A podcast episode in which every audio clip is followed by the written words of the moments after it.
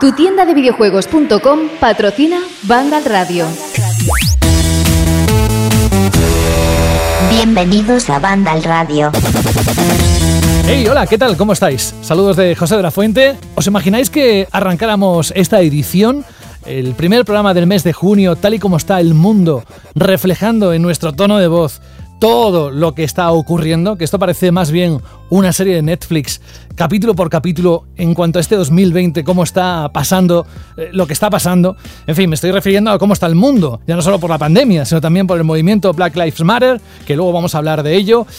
Bien, no vamos a hablar de todo esto de la forma que quizás algunos esperan, ni vamos a hacer ningún speech al respecto si estamos a favor o en contra. Simplemente, esto es un programa de videojuegos y lo que queremos hacer es pasarlo bien y hablar de todo lo que está ocurriendo, que no es poco, alrededor de lo que son los videojuegos. Evidentemente, tiene que ver también todo lo que ha ocurrido en los últimos días con esto que acaba de mencionar. Pero bueno, que si alguien está, por un lado, esperando algún tipo de spoiler a lo que va a contar luego Jorge de Last of Us 2, porque lo habéis visto en la descripción del programa de este, de este programa número 39 de la séptima temporada, está muy cerquita del 40, o cualquier otra cosa que no tenga que ver con los videojuegos, entonces, bueno, pues será que ah, os habéis confundido de canal.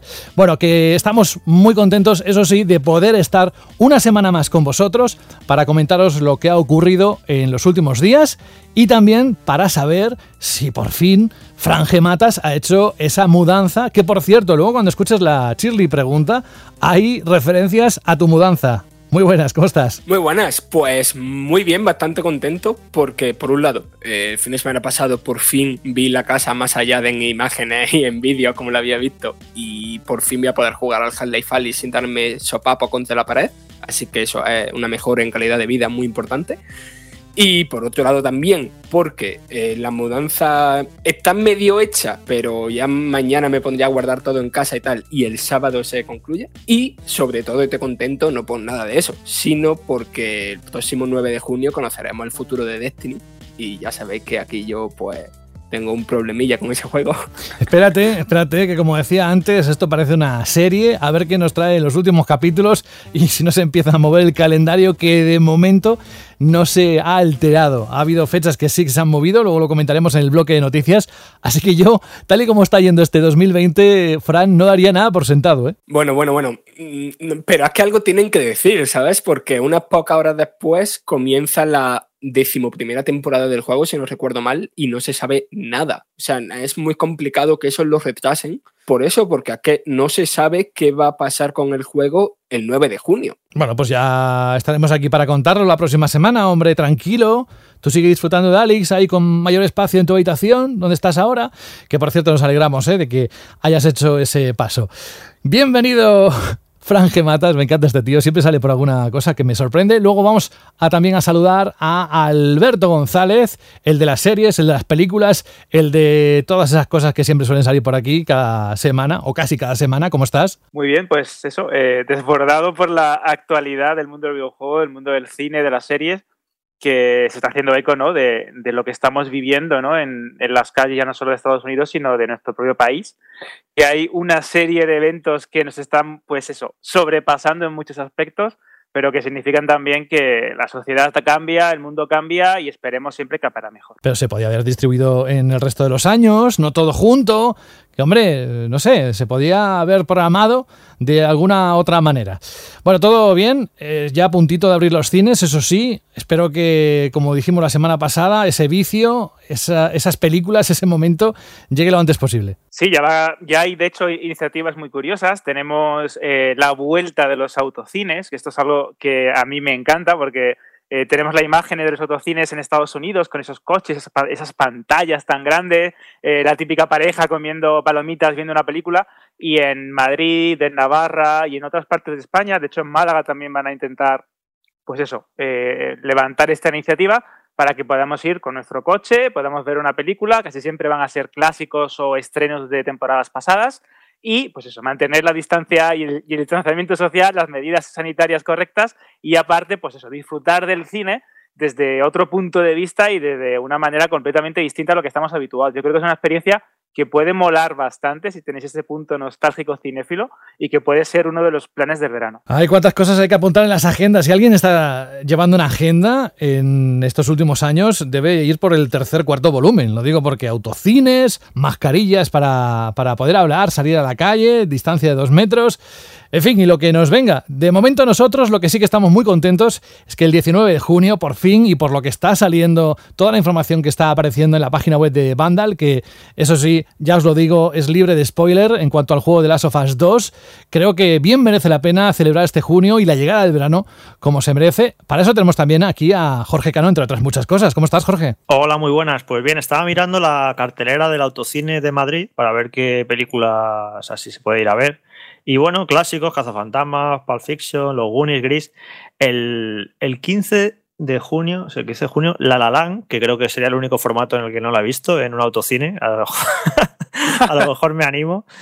Y nada, está, está interesante esto de, por lo menos por hacer la gracia, ¿no? Y, y, una manera distinta de ver el cine. Jorge, han salido muchas cosas alrededor del juego de las Sofas 2. Sé que tú has estado pendiente de la reacción de la comunidad de Vandal.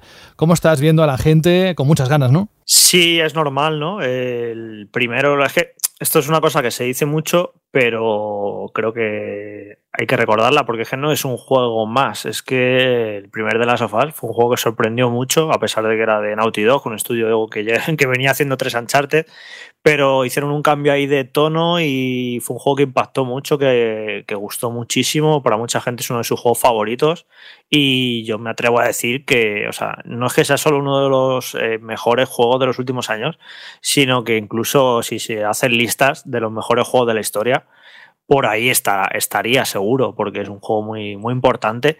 Y es normal, ¿no? Que la secuela, o, o, casi mejor dicho, la segunda parte de aquella historia, pues sea un juego esperadísimo. Y ya no solo por el propio juego, sino por el, estudio que está detrás, que es que Naughty Dog es un estudio que ya referencia a la industria, se sigue superando con cada nuevo juego, nos deja boquiabiertos en lo visual. A mí me deja más boquiabierto en el terreno narrativo, creo que escriben súper bien los juegos, me interesa muchísimo cómo, cómo los cuentan, lo que cuentan. Y entonces hay una serie de factores que, que, hacen que este juego sea muy, muy esperado y bueno, más allá de que te guste más o menos, de que a lo mejor pues, no has jugado el primero o no te gustó o lo que sea, yo conozco gente que, aunque os parezca raro, hay gente a la que no le gustó el primero. Pero más allá de eso, la importancia ¿no? de, este juego es indiscutible y es normal que la gente esté muy, muy expectante.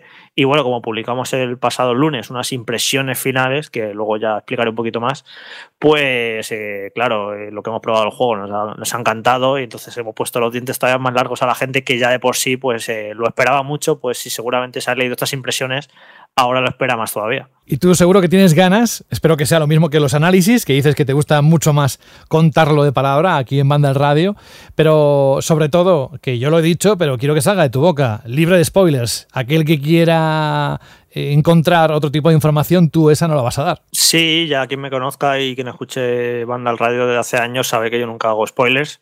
Yo no tengo problemas para hablar de un juego sin entrar en detalles de la historia, aunque me, gusta, me encanta hablar de la parte narrativa, pero creo que no hace falta entrar en el detalle, sino un poco en la generalidad, ¿no? Eh, los temas que trata, en cómo lo hace y demás, no, no hace falta entrar a, a, poner ejemplos explícitos, que esto no es siempre así. Yo conozco a otros compañeros de otros medios que me dicen que que se sienten muy a veces muy limitados ¿no? a la hora de hablar de la historia de un juego sin poder entrar en el detalle. Pero a mí no me ocurre y yo nunca, vamos, no se me ocurriría hacer decir absolutamente nada que pudiera estropear la experiencia a la gente. Y lo interesante es que, bueno, como en el programa de la semana que viene será el análisis ¿vale? De, del juego. Entonces eh, pensé, dije, joder, si, ¿cómo voy a hacer hoy impresiones finales si la semana que viene va a ser el análisis. Pero como hay tanto, tanto, tanto que decir de este juego, que no os podéis hacer una idea, os juro que, que, podría estar hablando horas de este juego, pues lo bueno que hoy en las impresiones estas finales me voy a centrar en hablar un poquito de lo que se puede, que, lo, que es el, un poco lo que es el núcleo de la jugabilidad, el combate, el sigilo, qué tal se ve, todas esas cositas. Y luego la semana que viene en el análisis, pues eh, puedo desarrollar mucho más eh, la parte narrativa y demás, que es casi una de las cosas que más me interesa de este juego. Así que estas impresiones finales se pueden tomar como una especie de primera parte del análisis que será la semana que viene. Hay algunas veces que cuando, depende del tipo de juego, yo sé, eh, fíjate que llevamos siete temporadas y hay momentos determinados, juegos muy concretos, en los que te he escuchado pocas veces decir eso de yo me tiraría un montón de horas eh, hablando de este juego. Noto cierto impacto, es decir, lo que nos vayas a contar esta semana y la próxima alrededor de, de, de Last of Us 2 veo que el juego en sí, por la narrativa, por las mecánicas, por todo lo que envuelve, por lo que es el estudio y lo que ya entendíamos que iba a venir, o, queríamos creernos, que luego ya sabes que hay decepciones en algunos otros juegos, eh, noto cierto impacto. ¿Es así? ¿Te ha impactado, mm, no sé si profundamente, pero a un nivel grande este juego? Sobre todo es un juego que, que me genera muchísimas opiniones en muchísimos aspectos. en el aspecto eh, narrativo, mecánico, como 50. Me encanta eso de cuando un juego eh, da pie a eso, a que te genere opiniones, pensamientos, a muchísimas ganas de hablar de él y de hablar con otra gente que ya lo haya jugado. Eso es muy frustrante también a veces para los que analizamos juegos así con tanta antelación, que, que, juegas algo muy interesante, que tienes un montón de opiniones que verter y que te apetece contrastar. Y literalmente no, a lo mejor no hay nadie que se haya pasado el juego todavía o, nadie con quien puedas hablar y estás un poco que te subes por las paredes porque quieres hablar con alguien y quieres expresarle tus pensamientos y exponerlos y, y, contrastarlos. Y literalmente no puedes y te tienes que esperar un montonazo de días a lo mejor a que tus mejores amigos, dos, tres semanas, incluso un mes, puedan jugarlo y puedan compartir todas esas cosas contigo y es un poco frustrante, la verdad. Y eso creo que es lo más interesante, ¿no? Un juego así que hay muchísimo, muchísimo, muchísimo de lo que hablar. Me parece súper interesante y de hecho, o sea, no, no voy a tener suficiente con las impresiones finales de hoy ni con el análisis de la semana que viene, sino que incluso vamos a necesitar hacer un spoiler cast que lo haremos en el formato de Vandal Radio Express, cuando varios de la redacción ya se hayan acabado el juego, pues nos juntamos ahí una tarde y como hicimos con Final Fantasy VII Remake, nos pondremos a hablar del juego con spoilers sin ningún problema durante el tiempo que haga falta, porque, bueno, es que en fin, es un juego que es inabarcable de, de la de cosas que, que, hay que hablar sobre él. Me parece súper interesante, más que súper interesante, me parece una necesidad el hacer ese spoiler cast, pero ya lo anunciaremos a lo largo de las próximas semanas, evidentemente será a partir del día 19 de junio, que es cuando se publica el juego. Fijaros que estamos en la entrada, casi en la entrada de lo que es el programa, esta edición, y simplemente hemos tocado la superficie, hemos arañado la superficie de lo que tiene que contar Jorge, a mí es que me encanta cómo lo cuenta, con lo cual estaremos muy atentos luego cuando, cuando llegue el momento. También tendremos a Carlos, que se dejará pasar por aquí una vez más para hablarnos del Borderlands, del Bioshock, de XCOM y de Outer Worlds, que sabéis que ha salido en formato para Switch. Nos dará sus impresiones, si no podéis aguantar, evidentemente, o, si lo queréis completar. Mientras escucháis este programa, lo podéis hacer a través de la página web de Vandal, porque ahí también está toda la información que Carlos ha tenido a bien compartir con todos nosotros. En cuanto a Rubén, sí, hoy estará, es más, hemos estado durante la semana preparando lo que es el reto 12. Va a ser un reto singular, ya os lo digo ahora. Va a ser atípico, va a ser eh, un reto de esos que se van a recordar no solo por el último, porque ya pone el broche de oro a lo que es la cacería 3.0, sino porque creo que os va a divertir en, en, lo que es la búsqueda. Pero eso luego lo repasaremos con él. Hoy sí que sí, vamos, si no le mato, porque después de todo lo que hemos estado haciendo estos días con cositas, pues hombre, eh, hay que contar lo que desvelaba el número 11, el reto número 11, y poner fin a la cacería 3.0 con ese reto número 12. Y no sé si me dejo alguien más, es posible que se pase algún miembro de la redacción de Vandal por aquí, pero vamos avanzando porque nos metemos en el bloque de noticias, no hay muchas, pero sí de gran calado como la primera, porque sabéis que precisamente llevamos semanas calentando los motores alrededor de todo lo que podía ocurrir después de que supiéramos que el evento de los eventos, el E3 de este año 2020, iba a ser cancelado, iba a tener ediciones digitales de cada una de las compañías, iba a tener algún tipo de acción distinta. Sabemos que se han ocurrido y lo que queremos ahora es repasar cómo queda el calendario de eventos digitales de los próximos días tras las recientes suspensiones. Y aquí sí que un momento más serio porque tal y como aludía al principio del programa, tras lo que está ocurriendo en Estados Unidos, tras el asesinato de George Floyd, la ciudadanía de ese país se ha lanzado, no solo de ese país, sino también alrededor del mundo, pero principalmente allí se ha lanzado a la calle en una oleada de protestas sin precedentes, lo que lógicamente ha disminuido tanto el ritmo del país como el de otros muchos mercados y en consecuencia, como ya podréis adivinar, de todas las actividades y eventos internacionales que iban a tener lugar durante estas fechas. La industria del videojuego no ha sido menos y ha optado por una posición clara ante las protestas antirraciales. El apoyo al movimiento Black Lives Matter mantiene el silencio prudencial en redes sociales, pero hemos visto que se han donado fondos en algunos casos, que se han pospuesto eventos digitales, que incluso compañías como Nintendo, Sony, Microsoft, Electronic Arts o Capcom han publicado en sus propios medios comunicados de apoyo en redes sociales, aprovechando para anunciar la suspensión de algunos de dichos eventos. Así que, de todas formas, esto eh, lo estamos contando de voz, sé que es complicado. Si lo queréis más en detalle, hay un artículo fantástico en la página web de Vandal con toda la información, aparte que estará actualizado en función de lo que vaya sucediendo.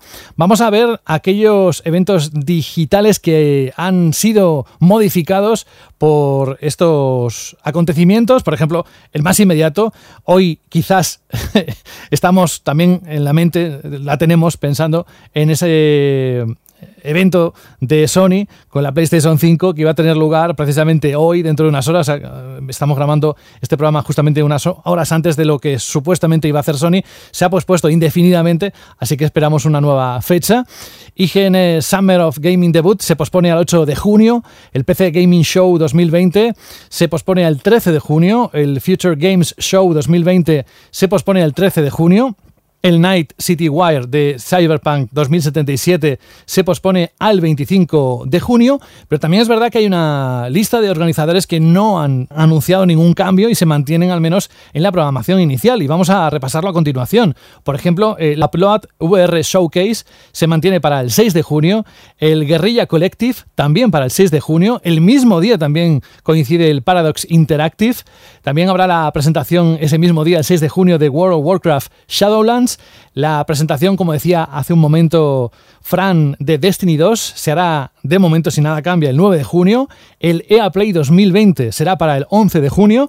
El New Game Plus Expo de NGXP 2020 se mantiene en el 23 de junio.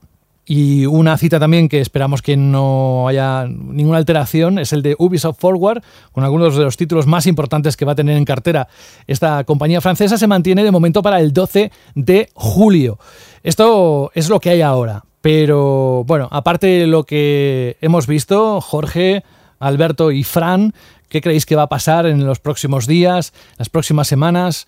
Tampoco es que quiero que saquéis la bola de cristal, eh, pero un poco por eh, los acontecimientos que estamos viviendo, ¿en qué creéis que se va a derivar esto a nivel de videojuegos? Bueno, esta semana nos la prometíamos muy felices porque además recuerdo que en el último programa estuvimos especulando de si sería la semana siguiente el evento de Play 5, que todos los rumores indicaban que sí, justo unas horas después, eh, el viernes por la tarde, se anunció el evento de Play 5, estábamos todos frotándonos las manos de que sería este jueves y demás, y bueno, teniendo en cuenta los acontecimientos que están ocurriendo en Estados Unidos, que son históricos, pues se entiende perfectamente la decisión de la compañía, ¿no? Que como en plan, no es momento. Además, la primera mover ficha eh, fue Sony y yo creo que en cierta medida, quizá eh, que Sony haga un movimiento tan importante, con un evento tan importante, creo que habrá ayudado y empujado al resto, ¿no? A decir, bueno, si, si Sony con su evento Play 5 lo hace, nosotros el resto no podemos eh, hacer lo contrario, ¿no? Y por eso al final en cascada todos los eventos se han ido moviendo.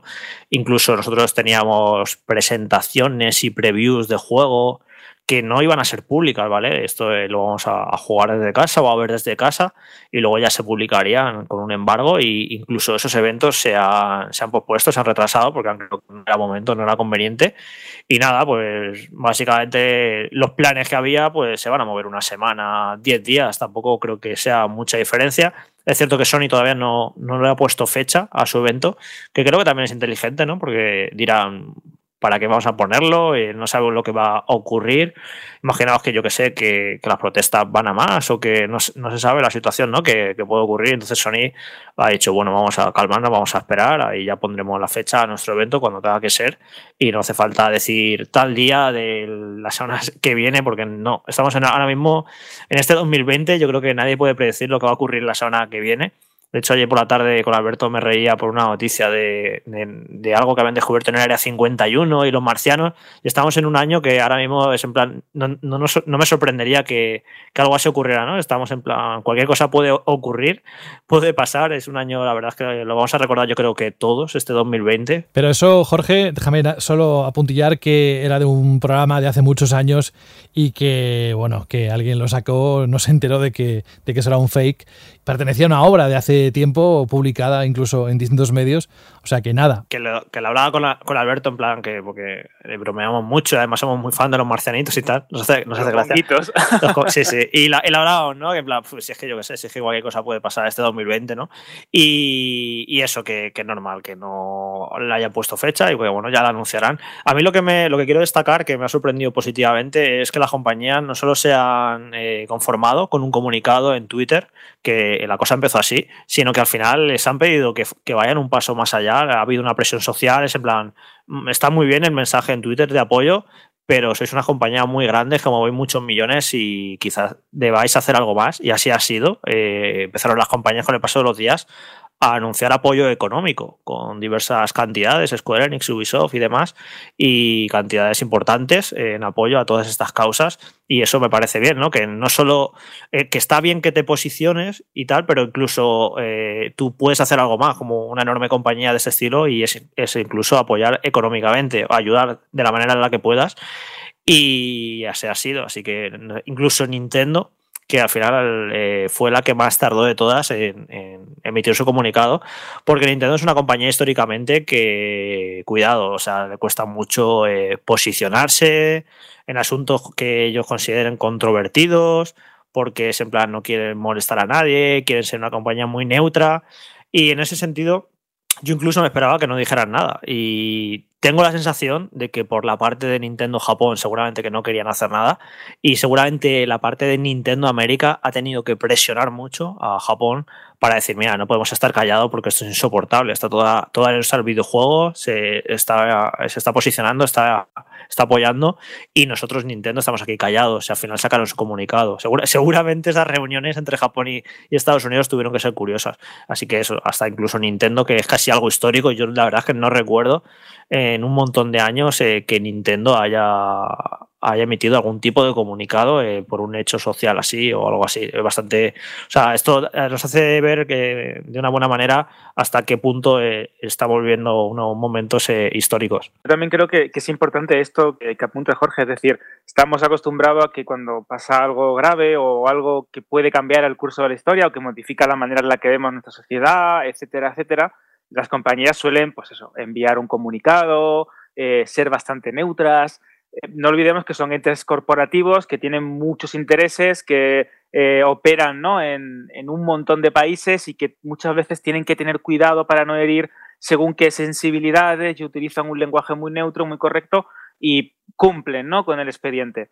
Pero en estas circunstancias que se están viviendo en Estados Unidos y teniendo en cuenta cómo está la situación pues, política, social y económica en un, en un país que parece que ha retrocedido varias décadas hacia atrás en muchos aspectos, eh, se han posicionado y se han posicionado, como, como bien dices, eh, involucrándose, siendo activas, eh, participando, dando la oportunidad a que personas pues, que el color de su piel no tienen la oportunidad de poder expresarse libremente o que no pueden mm, tener las mismas oportunidades que otros, lo puedan hacer. Y me parece curioso como ya más allá del postureo, que todos sabemos que también existen ese tipo de causas y que todos nos queremos poner siempre la medalla, ¿no? Para, parecer más eh, comprometidos socialmente o activamente, me sorprende mucho para bien cómo muchas están ayudando eso, pues a eh, fundar eh, ONGs, a mover el dinero hacia causas igualitarias y beneficiosas para las comunidades.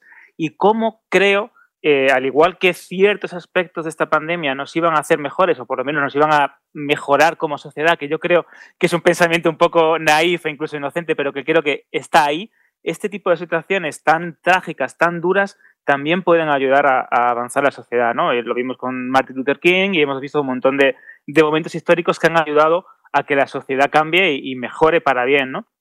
Y me sorprende mucho cómo las compañías y compañías históricamente muy, muy, muy tibias están involucrándose, están enviando comunicados, están participando activamente. Eh, el caso de los, estudios japoneses, de las grandes corporaciones japonesas, es bastante delicado porque es una sociedad muy hermética, muy distinta, que intenta parecerse a Occidente, pero también mantiene como un halo ¿no? de, de distancia con ellos y también están participando. Y esto nos deja ver que vivimos en un mundo global y que incluso las compañías que nos ofrecen productos, que nos fabrican videojuegos, consolas y que nos hacen eh, pues, estar entretenidos y disfrutar de un hobby muy bonito, también se preocupan por, por las cosas que pasan en el, en el mundo. Y también quiero dar la notita ¿no? de un poquito negativa en este aspecto, que yo creo que es bastante positivo en, a grandes rasgos a, a raíz, repito, de un suceso bastante trágico como la muerte de George Floyd Em, es que también pues muchas compañías aprovechan este su minuto de gloria pues para quedar bien de cara a la galería y no olvidemos que son empresas que lo que quieren es suministrar servicios y vender sus productos. Así que vamos también ¿no? a poner el término medio, pero aún así bastante satisfecho con que la industria en general del videojuego se haya mostrado tan partícipe y tan abierta en, un movimiento como este. Sí, a ver, si lo que comentas, Alberto, si yo soy el primero que quienes me conocéis un poquito sabéis que soy súper cínico y evidentemente que las empresas hacen en cada momento lo que creen más apropiado para, su, para defender su marca y en este momento han creído que lo más apropiado es apoyar sin ambajes esta causa. Y lo que pasa que cuando la causa es buena, pues es que claro, eh, claro, es loable, claro. Es, loable, o tienes que aplaudir y ya está. Luego las motivaciones que detrás y pues bueno, que pues evidentemente que las compañías eh, hacen lo que creen en cada momento más conveniente para proteger su imagen. Luego hay compañías que sí se ve que van un poquito más allá. Por ejemplo, Electronic Arts, si no es nada nuevo, Electronic Arts lleva muchísimos años eh, apoyando eh, muchas causas sociales y van muy, van muy fuertes con eso. Y ves que no, que en el caso de Electronic que no es postureo, que es algo que viene de lejos, viene de hace años, viene de una trayectoria. Y de hecho fueron los que sacaron un comunicado más contundente, más extenso, que van a, las medidas también que van a tomar son las más completas. Y luego se ve otras compañías que bueno, que a lo mejor sí queda la sensación de que se suman a la moda. Pero bueno, en cualquier caso, tampoco es hora de ponerse ahí como, pues sí, ya sabemos cómo, cómo funciona todo, cómo funciona el capitalismo todo esto, cualquier causa se aprovecha. También se aprovecha el coronavirus en los anuncios de la tele, también se aprovecha el feminismo en los últimos años para las marcas. Al fin y al cabo es eso, eh, vivimos en un mundo en el que todos somos consumidores, todo se vende, todo se compra y evidentemente que las marcas, que las empresas eh, aprovechan cualquier cosa, ¿no? Pero bueno, en este caso yo creo que, está bien lo, que están haciendo, más allá de que lo hayan hecho con más ganas o, más a, regañadientes. 1. Midgar. Este debate podría alargarse muchísimo porque además está de plena actualidad, no es para menos, y yo lo que os invito es que estéis atentos a lo que va ocurriendo, a lo que vamos posteando dentro de la página web de Vandal para estar al día de la actualidad y cómo va a afectar las condiciones mundiales. Ah, no sabemos, como hemos dicho hace un momento, este 2020 puede ocurrir cualquier cosa, pero bueno, todo lo tendréis en la página web de Vandal convenientemente actualizado. Vamos a por un anuncio que se estaba esperando como agua de mayo, en este caso como uno de los grandes de este año, precisamente por el 60 aniversario de Sega. Ya sabemos en qué se ha traducido. Se, ha visto por fin y la vamos a tener a la venta, al menos en Japón, dentro de unos meses, la Game Gear Micro. Ya sabéis que es una nueva consola en miniatura que recrea la consola original de 1990. No es la primera vez, porque Sega ya lanzó la Mega Drive Mini hace tiempo. Bueno, pues esta plataforma compitió, la original, con Game Boy y ofrecía un catálogo similar al de Master System que contó con juegos exclusivos como varios Sonic the Hedgehog y adaptaciones de Mega Drive que no llegaron a la doméstica de 8 bits, además de juegos basados en las recreativas del momento. Bueno, como decía, la Game Gear Micro, que la podéis ver a toda resolución en la la web de Vandal se lanza en Japón. Cuidado con esto, ¿eh? en Japón el 6 de octubre con un precio de 4.980 yenes y las dimensiones son de unos 80 milímetros de ancho, 43 de alto y 20 de profundidad. Eso en mis manos, la verdad es que es como un llavero de estos de, coche, algo tan pequeño que creo que es para mí, en mi caso, impracticable. Bueno, la página oficial, si la queréis ver, está abierta e incluso podéis eh, ver un vídeo del anuncio en la web de Vandal. Vamos, que tenéis toda la información donde siempre. La podréis conseguir en cuatro colores distintos, negro, azul, rojo y amarillo, y cada una de las consolas, de estas miniaturas, incluirá una selección de cuatro juegos, por lo que no se trata simplemente de me gusta más el rojo o el amarillo, sino que tienen contenido distinto. Eso sí, de momento, Alberto, en Japón, pero no se ha dicho nada que se vaya a poner a venta aquí. Sí, de momento es una consola exclusiva en Japón que tiene varios modelos con varios colores distintos y a su vez tienen una selección de juegos distintos, con lo cual imaginad el, el poderío coleccionista o el atractivo coleccionista que tiene para los aficionados a, Sega, que encima también va a tener alguno de los add estos, accesorios particulares que tenían las consolas de, la compañía Belerizo, como esa lupa famosa que hablábamos alguna vez aquí en, en Vandal que nos acompañó en Estia. Y es un movimiento bastante arriesgado. Es una consola que siempre fue de nicho, que recuerdo que yo no llegué a tener, pero que sí tenía un amigo mío y me daba como muchísima envidia porque veía la pantalla color, eh, los gráficos y yo lo compraba con mi Game Boy con esa pantalla monocromática, con esos píxeles y decía, joder, esto parece que estoy en dos generaciones o tres generaciones detrás, ¿no? Pero también era bastante curioso porque consumía muchísimas pilas, era un auténtico bicho, era un trasto enorme, tenía, bueno, una serie de accesorios muy curiosos, como uno para ver la televisión. Y esta versión me resulta especialmente curiosa que la saque Sega ahora, cuando ya ha pasado, en teoría, toda esta fiebre de consolas mini y de productos nostálgicos que parecían que nos iban a devorar hace un par de años y que se han ido un poco, pues eso, tamizando ¿no? entre los objetos de coleccionista. Me parece curiosa, me recuerda un poco a Game Boy Micro, que es una de las consolas más bonitas que he visto en mi vida. De hecho, es cierto que era bastante complicado jugar en ella, pero era muy bonita y eso de poderla llevar en cualquier sitio y echarte tu partida al Final Fantasy Tactics o cualquier juego, y de hecho he dicho ese porque es el que jugaba especialmente, incluso a Pokémon, en cualquier lado, con esa consola tan pequeñita, pues molaba bastante. No sé si esto tendrá eh, algún tipo de edición en Occidente, y si la tiene, a lo mejor quizás eh, eliminan el componente de diferentes colores o diferentes versiones y nos sacan una edición concreta para los mercados occidentales o el europeo, con una selección de juegos pues más atractiva, porque hay algunos que a lo mejor no, son del gusto de, los usuarios eh, españoles o, ingleses o alemanes, pero vamos a ver, a mí me parece curiosa. Es cierto que esto me lo sacan hace dos años y soy el primero en caer como un loco. Ya después de que estemos curados de espantos con este tipo de, de consolas, que las jugamos, que las disfrutamos cinco minutos y las guardamos en la caja, pues no sé, pero bueno, me parece también curioso como siempre nos volvemos locos con un anuncio de Sega, parece que va a ser eh, la, la, venida de Cristo otra vez y al final siempre nos damos con, un canto de los dientes. A ver, yo lo que tengo clarísimo es que esta consola no es, por, por contradictorio que parezca, no es una consola para jugar, es una consola para dejarla en la vitrina, en la estantería o donde sea que quien la compre coleccione sus cosas y tenerla ahí como algo bonito, un recuerdo, una parte miniaturizada de la historia de una compañía muy importante para los videojuegos y ya está. O sea, no me imagino a nadie jugando ahí más de una hora. Lo que pasa que, mm, a ver, eh, lo que dice Fran, ¿no? Que ahí no se puede jugar, pero yo que sé, ya que se ponían, ¿por qué no la, hacen un poquito más grande y que fuera funcional? Y ahí te, no sé, la hacen un poquito más grande, le meten 20 juegos y a mí me parecería atractiva, le meten juegos de Game Gear y de Master System y, un poquito ahí los 8 bits, igual que como ya ha sacado Mega Drive Mini, que bueno, recopilado lo mejor de esa consola y no va a haber, eh, no parece que fuera a haber Master System Mini, pues que aprovechen que esa Game Gear hubiera sido como la, la Master System de la Game Gear Mini con alguno de sus mejores juegos, no sé, es que veo que con poquito más podría haber sido un producto atractivo y parece que han hecho algo como que, que no quieren que compre la gente y que seas muy, muy, muy de coleccionista. Yo, de hecho, cuando empezó toda esta moda de las consolas eh, retro, a mí me apetece una Game Boy eh, una Game Boy Mini, una Game Boy Retro que te metiera uno de los mejores clásicos de la Game Boy, que recreara su sonido, que me parece precioso, me parece muy bonito como son las melodías de Game Boy. No sé, no han explorado por ahí el tema de, sacar consolas retro portátiles.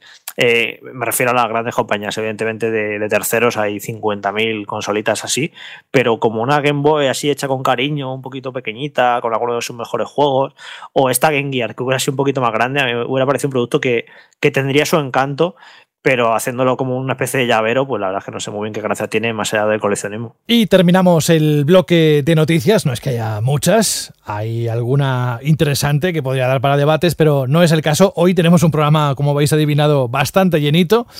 Terminamos con Project Cars 3, que llegará a PlayStation 4, One y PC este verano. Como sabéis, esta misma semana Slightly Mad Studios, Codemasters y Bandai Namco han presentado la tercera parte de un título de conducción muy querido por muchos, la tercera entrega del simulador de conducción con un tráiler cinematográfico realizado con el motor del juego que podéis ver directamente en la web de Vandal.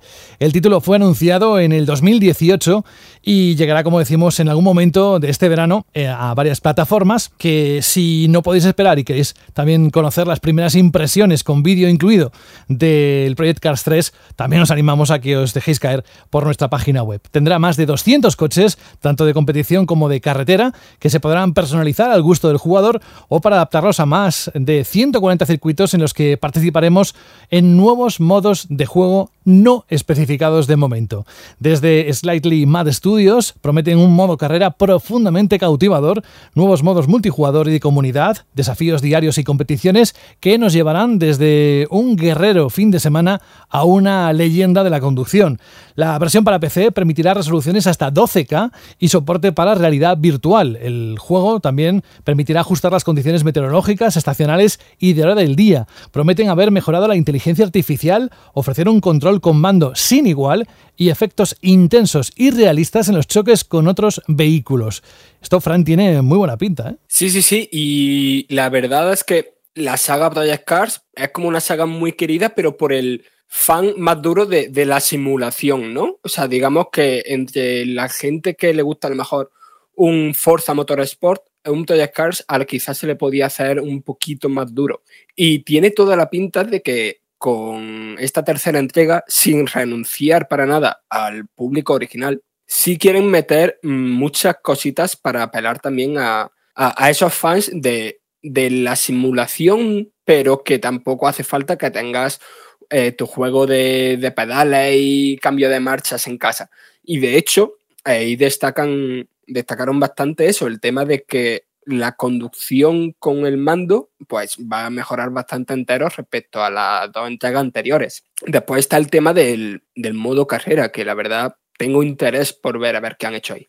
A mí esta saga me, gustó bastante porque fui de los que cayó con el primer Project Cars. Eh, me parecía en su momento una auténtica revolución. Fue un juego esto que fue creciendo poco a poco, eh, tiene a día de hoy eh, características y elementos que no tienen muchos simuladores, quizá eh, Assetto Corsa ¿no? es el, gran rival de, de, de, de, este juego, pero es verdad que los fans más duros fueron criticando eh, ido, entre comillas, convirtiendo en un simulador arcade, ¿no? Como bien decía Fran, de la, de la etapa Forza o del el término medio entre simulador y arcade ahí esa línea gris tan complicada. La segunda parte fue muy criticada porque creían muchos usuarios que tendrían que haber aprovechado esa fuerza pues para seguir ampliando el primer juego, ampliando características, mejorando aspectos gráficos, etcétera, etcétera. Y es cierto que esta entrega creo que como bien comenta Fran va a intentar contentar a los dos públicos, es decir, al público de consolas que busca pues un simulador accesible como puede ser Forza o como puede ser el Gran Turismo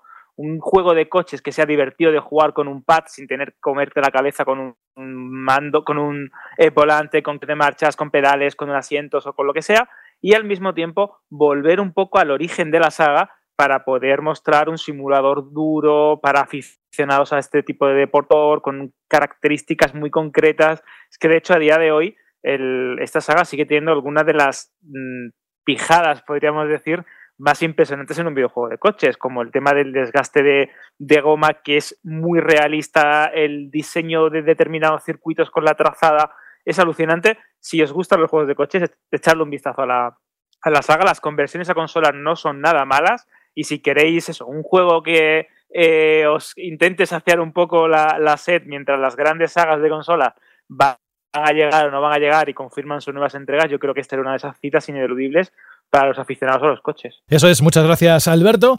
Y si sois aficionados a no llevar demasiado peso estas vacaciones, aunque sea, yo qué sé, al jardín de vuestra abuela o donde tenga el familiar ese, esa casa, esa segunda residencia y vais a pasar allí este verano, si vuestra consola va a ser únicamente una y habéis decidido que sea Nintendo Switch, entonces no os vayáis muy lejos porque precisamente ahora, después del bloque de noticias, vamos a hablar de juegos que son ports para la consola de Nintendo, para la portátil. Y es que, ¿quién nos iba a decir? Aquel mes de marzo de hace unos años que esa consola pequeñita iba a caber títulos como el Borderlands, el Bioshock, XCOM o incluso el de Outer Worlds. El que se ha pegado un empacho tremendo, creo que de todos menos uno, por lo que he visto así rápido, si no que me lo confirme él, se ha pegado un empacho de, juegos de, Nintendo, de estos que he dicho estos últimos días, es Carlos Leiva. Muy buenas, Carlos. Buenas a todos, ¿cómo estamos? Te has pegado un atracón ¿eh? de juegos de Nintendo Switch, ¿eh? Bueno, y de lo que no es Nintendo Switch, que si yo te contara todo lo que, lo que estoy jugando estos días. Bueno, pero todo encantado. Sobre todo cuando hay materia, pues venga, ahí, darle muy duro. En la página web tenéis los análisis, lo que nos gustaría. Hombre, son muchos juegos, supongo que tendrás algo que contar de todos ellos. A mí la pregunta que no tengo ni idea, ¿eh? ni, ni he podido leerlo porque no he tenido tiempo esta semana, pero sí que me gustaría al menos una valoración rápida de si has encontrado sentido el llevar estos juegos a, la portátil de Nintendo y cómo los has encontrado cada uno de ellos. Supongo que algunos habrán brillado más que otros, ¿no? Pues a ver, sentido mucho, la verdad, porque son, vamos, son buenos juegazos. O sea, eh, estamos hablando de que Bioshock trae la saga entera, además con todos sus DLC y todas sus expansiones, que bueno, ya sabéis que es una de las mejores sagas de acción en primera persona que se han hecho nunca. Eh, después tenemos Borderlands, que dentro de lo que cabe, eh, sí, la tercera entrega ha mejorado muchas cosas respecto a las anteriores, porque al final de cuentas ha sido como una saga que ha ido siempre de menos a más. Y, pero sigue siendo divertidísima. Y son tres juegos repletos de horas, con unas expansiones geniales que tienes ahí para echarle. Y luego tenemos XCOM 2, que no deja de ser uno de los referentes de la estrategia por turnos que hay actualmente. Así que sentido tenía traer todos estos juegos a la consola. Y luego, sobre los ports en sí, pues tenemos el caso de Bioshock y Borderlands, que me ha alucinado porque se ven geniales y rinden muy bien. Se ha bajado respecto a otras versiones que funcionan a 60 imágenes por segundo, pues en, Switch funcionan a 30, pero muy, muy, muy, muy, muy estables. No he, notado yo nunca que haya bajones. Y luego es que, ya te digo, se ve la imagen muy nítida. Eh, no hay. no se han perdido efectos por, el camino. Eh, es, vamos, es realmente la experiencia que tuvimos en su momento, que además, ojo al dato que se basan no se basan en las versiones originales de estos juegos, sino en las remasterizaciones que recibieron para consolas y PC hace no demasiado tiempo. Y las han traído y apenas han perdido. Lo que más se puede notar es que ahora, aparte de los 30 FPS, es que la resolución es dinámica y pues hay momentos en los que evidentemente baja, porque ya sea por lo que tenga que mostrar en pantalla, pero son no es algo que llega a ser grave ni nada. Siempre en el juego, en todo momento, se ve siempre una imagen nítida, bastante buena. Se dejan jugar muy bien, incluso con, con Joy-Cons. En el caso de Borderlands, además, han puesto controles por movimiento para quienes os guste apuntar usando este tipo de controles. Y luego el que ha salido rana ha sido precisamente, para mi gusto, la conversión de XCOM 2, que aquí además ya partíamos de un problema base, y es que la misma conversión que ya se realizó para consolas mucho más potentes como PlayStation 4 o Xbox One, ya, ya fue una conversión bastante mediocre respecto al juego de PC. El juego tenía unos tiempos de carga larguísimos, eh, gráficamente, pues bueno, se, veía bien, pero se, notaba ahí que habían tenido que recortar. Eh, el frame rate era horroroso también. Vamos, las versiones de consola salieron ya regular y entonces ya coger unas versiones que, con las que ya tuvieron problemas y llevar eso a Switch, pues ha acabado en un pequeño dramita porque eh, han tenido que reducir todo, pero al mínimo de lo mínimo de lo mínimo, eh, con unas texturas horrendas, súper borrosas, eh, una imagen que no es nada, nada nítida, solamente en los vídeos. Un frame rate que, ya os digo, está todo el rato bailando, es que va a tirones. los vídeos mismos se mueven a saltos. Y son problemas pues que te deja una no sé, estás viendo un juego que tiene un buen diseño artístico y tal, pero lo estás viendo feo, es que se ve muy muy muy muy feo, incluso hay tiene problemas a la hora de de popping, de elementos que van cargando a medida que te vas acercando o que vas haciendo zoom. Y, por ejemplo, ves a un soldado que está avanzando y a medida que va avanzando hay como una niebla gigantesca, que eso parece Silent Hill, y se va cargando todo a medida que va avanzando. Ya digo, es muy decepcionante en ese sentido. ¿Qué pasa? Que también el género de la estrategia por turnos que maneja XCOM 2, eh, que vaya mal el frame rate y que tenga, que tenga unos gráficos horrorosos, pues dentro de lo que cabe es lo de menos. O sea, el juego lo, lo puedes seguir jugando, se disfruta mucho porque sigue siendo un vicio a nivel jugable, porque al fin de cuentas, como vais turnos, te da igual, pues eso, que, te pegue algunos saltos y tal. Lo que pasa que es molesto. A mí me, a mí me resulta molesto y aparte para jugarlo así es como que, pues mira, eh, si tenéis cualquier la posibilidad de jugar otra versión, pues tirad por otra versión porque yo creo, en, a mí en lo personal no me termina de compensar jugarlo de esta manera por muy portátil que sea. Es como que tengo muchos otros juegos que puedo jugar en portátil que se ven bastante mejor y que me ofrecen la misma diversión o incluso más. Entonces, eh, ahí ya es cada uno que valore. Probablemente si, si no tenéis otra consola o, otro o un PC, preferiblemente, que es la mejor versión, pues, eh, pues sí, pues eh, mejor poderlo jugar en Switch de esta manera que no poderlo jugar. Pero dentro de lo que cabe, ya digo, a mí ha sido como la conversión que, menos me, ha gustado de estas tres, porque ya digo, tanto las de eh, los tres Bioshock como los tres Borderlands, que no lo hemos dicho, pero la de Borderlands trae Borderlands 1, el 2 y el pre-sequel, no trae el 3, evidentemente. esas, o sea, esas esos dos packs son magníficos, lo han hecho genial. Y este, pues, ha salido bastante más rana. Bueno, pues a mí me parece que lo que voy a contar yo de, Outer Worlds se parece más a lo que has dicho de XCOM 2 que a lo que has dicho de las otras dos recopilaciones. Y yo creo que por mucho que esas dos recopilaciones sean eh, adaptaciones a Switch de las remasterizaciones de las consolas actuales, al fin y al cabo hay una diferencia importante entre que los juegos en su base eran títulos de la pasada generación, con consola con una potencia similar a la de Nintendo Switch, y, estos dos, este XCOM 2 y este de Outer Worlds, eh, son para la consola de sobremesa y para los PC de hoy día. Y entonces ahí sí se ve que se han tenido que hacer bastantes sacrificios. Yo primero tengo que decir que The Outer Worlds, como ya comenté aquí hace unos meses, es uno de los juegos de rol que más disfruté el año pasado. Y eso no ha cambiado para nada en Nintendo Switch. Si no puedes jugar a The Outer Worlds Em, porque no tienes PS4, no tienes Xbox One o no tienes un PC, creo que es mejor eh, jugarlo en Nintendo Switch que dejarlo pasar. Sobre todo si te gustan los juegos de rol más dedicados a lo que es la narrativa, el diálogo y la variedad de formas de hacer las cosas. Pero claro, eh, esta versión está bastante limitada en el sentido de que, vale, el juego es el mismo, pero parecen dos juegos distintos según la situación en la que estés. Y no estoy hablando de juego portátil o juegos de mesa. Los problemas afectan a ambos modos de juego. La diferencia está entre si estás en un entorno cerrado, dentro de un edificio, dentro de una ciudad pequeña, o si estás en uno de los distintos mundos abiertos que tiene el juego. En el primer caso, que está en un sitio cerrado, pues es que a veces te sorprende sorprende que la consola pueda hacer ciertos juegos de sombra que hace, sorprende eh, ver eh, la nitidez de ciertos escenarios, sorprende lo bien que va el frame rate cuando a lo mejor te está enfrentando a 10 robots asesinos a la vez. Y sorprende muchísimo la aunque es inferior evidentemente que a la versión de PS4 que es la que yo recuerdo, que es la que jugué en su día.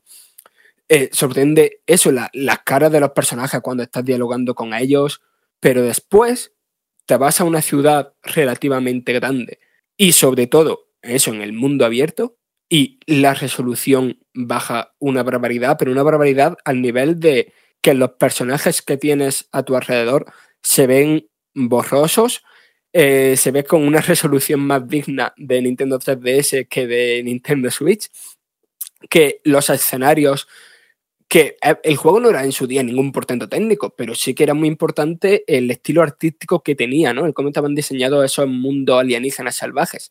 Y aquí con el tema de que se pierda vegetación, de que la vegetación vaya surgiendo a tu paso, de que las sombras tarden en cargar, de que las texturas de, de las cosas que te encuentras esparcidas por ahí, pues no aparezcan hasta que estés cerca y que la distancia de dibujado se ha reducido un mogollón, cuando estás fuera parece otro juego distinto, un juego que transmite unas sensaciones muy distintas a las que transmiten las otras versiones. Por suerte, gran parte del juego la, pasas en esas ciudades y en esos entornos cerrados. Al final esto no es un Fallout. Aquí esos mundos abiertos son más bien como un lugar para ir del punto A al punto B que un sitio que donde te pongas a, explorar, pero, pero que vaya, que aún así afecta bastante. Y es que no hemos visto problemas no solamente de que texturas tardan en cargar. Eh, a, mí me ha pasado de ir corriendo por un camino, que las cosas no estén cargando y de repente todo carga a la vez. Y entre ese todo había un mogollón de enemigos. Y entonces yo me vi en, en medio de unos pocos enemigos que no me mataron de chiripa. Y lo mismo en una misión que hay muy al principio que tiene que ver con un invernadero, pues hay un grupo de personajes fuera de ese invernadero y yo fui corriendo y no estaban. Y entonces eh, yo pensaba que había hecho algo mal en la misión y cuando entré en una casa y volví a salir ya estaban ahí donde debían estar.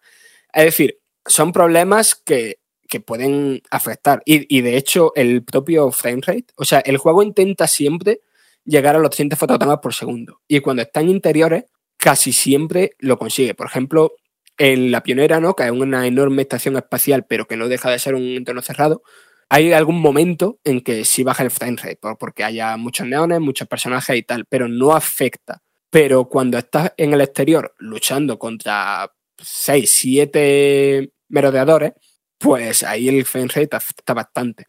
Después hay cositas nuevas que algunas están mejor y otras están peor por ejemplo, se han metido un control con, con giroscopio, girando los Joy-Con, que aunque tal y como viene predeterminado es un poco incordio, ¿no? Eh, si lo ajustas bien, la verdad es que puede ayudar bastante al combate, porque también se puede configurar de modo que solo se utilice el control por giroscopio cuando estás apuntando con, el mira con la mira del arma o en cualquier momento. Y lo que no está tan bien metido es eh, el uso de la vibración HD. O sea, en vez de ajustar como otros juegos la, vibración al, contexto de ese momento, lo que han hecho es poner la vibración siempre a tope. Cada vez que algo tiene que, vibrar, eh, eh, el mando vibra un montón y es casi incómodo. Y bueno, la conclusión es esa, que si tenéis otra plataforma para jugarlo, os recomiendo jugarlo en, en otro sitio que no sea Switch. Pero si solo tenéis Switch, pues Mm, creo que es mejor jugarlo en estas condiciones que no jugarlo. 2. Billy. A mí, Carlos, lo que más me interesa de todo esto, por eso te he traído hoy al programa, es porque has redescubierto Bioshock, que me hizo muchísima gracia, porque además que conozco a otra persona que ha pasado parecido, que, en su día no le hizo mucho tilín y ahora jugándolo en Switch se ha dado cuenta de que es un auténtico juegazo. Y eh, me parece curioso, ¿no? Porque a mí fue un juego que en su momento me impactó muchísimo porque eh, la ambientación que tenía eh, ahora, pues bueno, eh, imagino que el trabajo es artístico está ahí y, seguirá siendo buena, pero claro, imaginaos esto eh, hace, hace 10 años, ¿no? era un juego muy impactante, por eso la narrativa, la ambientación, la propuesta, esta mezcla de acción con toques de rol y demás. O sea, a mí me, fascinó porque además yo era muy fan de Deus Ex y al fin y al cabo todos estos juegos vienen del mismo sitio, ¿no? System Shock, Deus Ex, etcétera. Y bueno, pues a mí fue un juego muy impactante. De hecho, yo en esta generación, sinceramente, no he disfrutado un juego como ese que me impactara tanto, ni quizás como Mass Effect, ni... Esto un día haremos un programa especial hablando de que en esta generación ha habido muy buenos juegos, pero juegos que te pegarán un guantazo en la cara, eh, como hicieron en su momento Bioshock, eh, yo creo que no ha habido. Entonces es eso, Carlos, que ¿Cómo es que, ahora vaya tantos años después sigue siendo un juego vigente y sigue siendo un juego interesante? Porque a lo mejor hay mucha gente que no lo ha vuelto a jugar eh, desde entonces, como yo, o que no, o que incluso no lo ha jugado, o que lo jugó y no le gustó mucho. Eso, quiero que me des tu punto de vista de, ahora, de jugar a Bioshock ahora y darte cuenta de que sigue siendo un juegazo. Pues ha sido toda una experiencia, como bien dices, porque claro, cuando me pasaste los códigos para hacer estos análisis, eh, fue como pues lo típico de cuando una conversión. Bueno, miro rápido cómo ha sido la conversión, los juego un ratillo para ver qué tal se mantienen a día de hoy y vamos pasando uno de otro, que son muchos juegos. Y eh, puse el primero Bioshock en la tele, que además, eh, como has dicho, cuando le dieron todas las notazas en su momento, hace 13 años, cuando salió y tal, pues me fui directamente para la tienda, compré el juego y me puse a jugarlo en mi Xbox 360. Y no me terminó de convencer y lo dejé a la mitad. No, yo creo que en aquel entonces valoraba otras cosas. O sea, estaba más centrado. Tú ya, tú ya, sabes que yo siempre doy mucha importancia, sobre todo a muchas cosas más relacionadas con la jugabilidad que con, con, otro tema. Y era un buen juego a nivel jugable, pero yo le veía cosas como, joder, los, los Big Daddy son esponjas de balas aquí que hay que dejársela de Dios. Lo de la vitacámara esta no le veo mucho sentido porque te matan y es como que da igual porque luego te encuentras al bicho con la misma vida. Eh, esta parte, uff, me están haciendo dar muchas vueltas consiguiendo objetos para juntar una bomba. No sé, era como que que en aquel entonces como que me, entró mal por algún motivo. Le volví a dar una oportunidad al año siguiente y otra vez lo volví a dejar a media. Llegué un poquillo más lejos y no sé. Es como que se, me quedó ahí un poco enquistado, como, eh, este juego a mí no, no me gustó demasiado. En cambio, eh, me pasó completamente lo contrario con Infinite. Bioshock Infinite es probablemente uno de los juegos que más me gusta de todos los que jamás he jugado, más que nada porque no creo que haya ningún juego, a ni, bueno, lo habrá, pero a mí en lo personal que me haya impactado tanto a nivel artístico como fue ese juego y a nivel argumental, narrativo y, de, personajes. O sea, me parece una auténtica obra maestra de la ciencia ficción infinita. Le, puedes ver sus costuras a nivel en ciertos en ciertas cosillas de diseño, de jugabilidad, pero me parece un, vamos, una auténtica obra maestra que es un juego que me flipa y de hecho me lo estoy jugando ahora. Y con el primer Bioshock eh, lo que me pasó fue eso, puse el juego y esa intro cuando caes al. cuando el accidente del avión, caes al mar, ves el faro, vas llegando a Rapture y tal. No sé, me sobrecogió. De repente es como unas sensaciones que en su momento no, no, recuerdo haber tenido. Y fue como los pelos de punta de diciendo, madre mía, que cómo está esto de trabajado, cómo usa el lenguaje del videojuego, que esta es una cosa que muchas veces hablamos tú y yo, Jorge, de que generalmente cuando nos flipan mucho los videojuegos eh, con su narrativa y tal, suelen beber mucho del cine o de la literatura o de otros medios, pero que realmente usen bien, bien, bien lo que es el lenguaje propio de un videojuego que no se pueda replicar en ningún otro medio, hay juegos muy, muy, muy, muy contados. Y este me parece, o sea, de repente estaba viendo todo lo que hacía en ese sentido, cómo me estaba contando una historia con sus escenarios, a medida que jugaba, sin tener que tirar de cinemáticas o demasiados eventos así en los que te tengas que quedar quieto mirando la pantalla. Eh, estabas viviendo tú la historia todo el momento, me estabas sintiendo el protagonista, eh, el diseño artístico, como has dicho. Eh, o sea, es que sí que Rapture me estaba sobrecogiendo, o sea, es que no podía parar de jugar, quería seguir viendo el siguiente escenario, los temas que trata que son hiper, o sea, son hiperactuales, tanto este como Infinite, eh, si lo jugáis ahora, yo estaba flipando porque, o sea, es que era como que predijeron todo lo que estaba, iba a ocurrir ahora en 2020 en muchos sentidos, de, muchos temas que tratan, cómo los tratan, es que son como juegos atemporales en ese sentido, que los podías jugar hace 13 años, los juegas ahora, si es que te, te siguen transmitiendo unos mensajes y una, una crítica social y muchas cosillas que te hacen pensar, hacen que, estés jugando y te estés parando a pensar, ostras, e, es que esto y esto otro, y eh, lo vas como aplicando toda la realidad. Y, y luego también que son como unos shooters muy particulares, sobre todo el uno, que es del que estamos aquí hablando, porque eh, era volver a esos shooters con unos escenarios en los que tú tenías que ir dando vueltas por el escenario, tenías que ir explorando, interactuando con todo, porque podías interactuar con casi todo, pirateando cámaras, y puertas, para ir utilizar el escenario. El escenario no era simplemente eh, estoy aquí haciendo bonito y te estoy contando una historia. No, no, el escenario era importantísimo de ahí hay un charco, voy a usar mis poderes para electrocutar a los enemigos, te ibas creando tus propias estrategias en la cabeza a la hora de voy a traerlo a este sitio, voy a usar esta trampa que está por aquí colocada, eh, te vas administrando con tus poderes y te vas incluso perdiendo, porque aquí es como búscate, búscate la vida y encuentra las cosas que necesitas. Y eh, unos escenarios de estos que te que da gusto perderse a explorar, que no es simplemente estás avanzando por un pasillo, tira para adelante, van pasando cosas, se va explotando todo y te van contando la historia. No, no, no. Aquí realmente sentías que estabas explorando una ciudad sumergida y ya te digo, a nivel narrativo, historia, no sé, es como que todo a lo mejor que, pues no sé si sería por edad o por lo que sea en su momento, pero de repente, o sea, me pegó un bofetón el juego que, bueno, ya, ya lo viste, que me lo pasé. De, al día siguiente ya me lo había pasado, es que no pude parar de jugar hasta pasármelo. Y nada más pasármelo me, puse con Infinite, que creo que me lo voy a pasar esta noche también. Y no descarto nada, incluso ponerme con el 2, que nunca lo he llegado, o sea, no lo había jugado hasta ahora. Le, di unas cuantas horas para el análisis y me, me enganchó. Es como contra no es tan especial como el 1 y Infinite, pero esto sigue teniendo su cosilla, esto sigue siendo un buen juego. Y ya digo, muy, muy, muy, muy sorprendido. Bueno, sorprendido. Eh, quiero decir, sorprendido para mí mismo de ver cómo. O estos momentos en los que te das cuenta que en 13 años nosotros también cambiamos, nuestros gustos cambian, evolucionamos. Y ya digo, lo que a lo mejor no me transmitió en su momento, ahora de repente es como menuda maravilla, menuda obra maestra. Es que se merece todos los 10 que le dieran en su momento y más. Esto no sé si lo. No sé si Alberto ha hecho la pregunta a Shirley alguna vez. Me suena que sí de juegos que no te entran a la primera y que luego, por lo que sea, le das una segunda oportunidad hace unos meses o unos años más tarde incluso y te entran de golpe. A mí me pasó, a, todos nos ha pasado. de hecho, voy a, hacer un pequeño spoiler, Jorge, si me lo permites. Eh, la pregunta Chiri la voy adelantando ya. Una cosa, juegos que te hayan hecho reflexionar.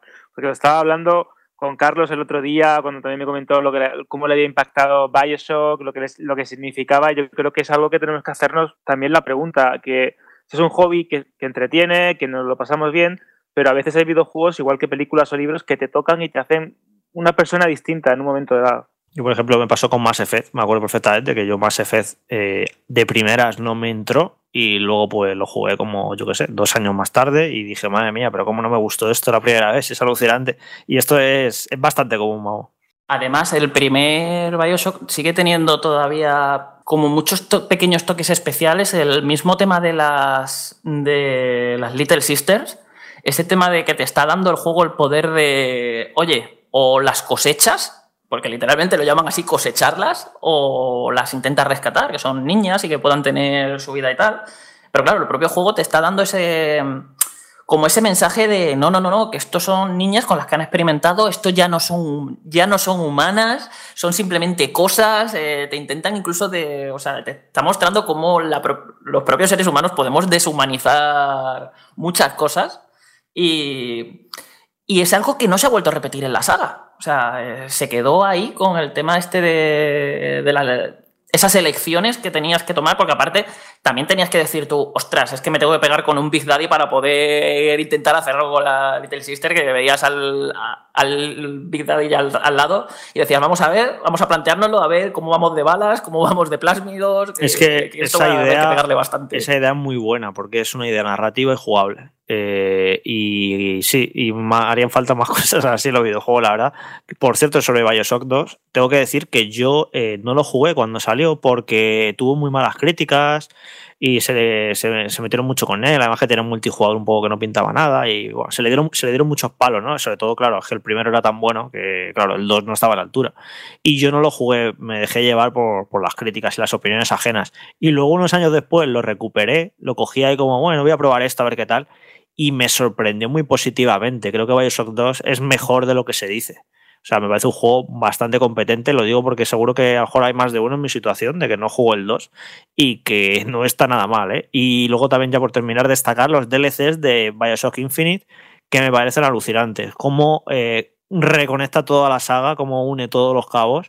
Y si eres muy fan de Bioshock y no has jugado los DLCs de Infinite, me parecen imprescindibles porque creo que ata todo de una manera eh, genial. De hecho, hay un DLC que me parece genial, que si no recuerdo mal, viene hecho por la misma gente que después, años más tarde, hizo el Gone Home. Y no me acuerdo exactamente del título del DLC, pero que estoy totalmente de acuerdo que los DLC de Bioshock Infinite son imprescindibles.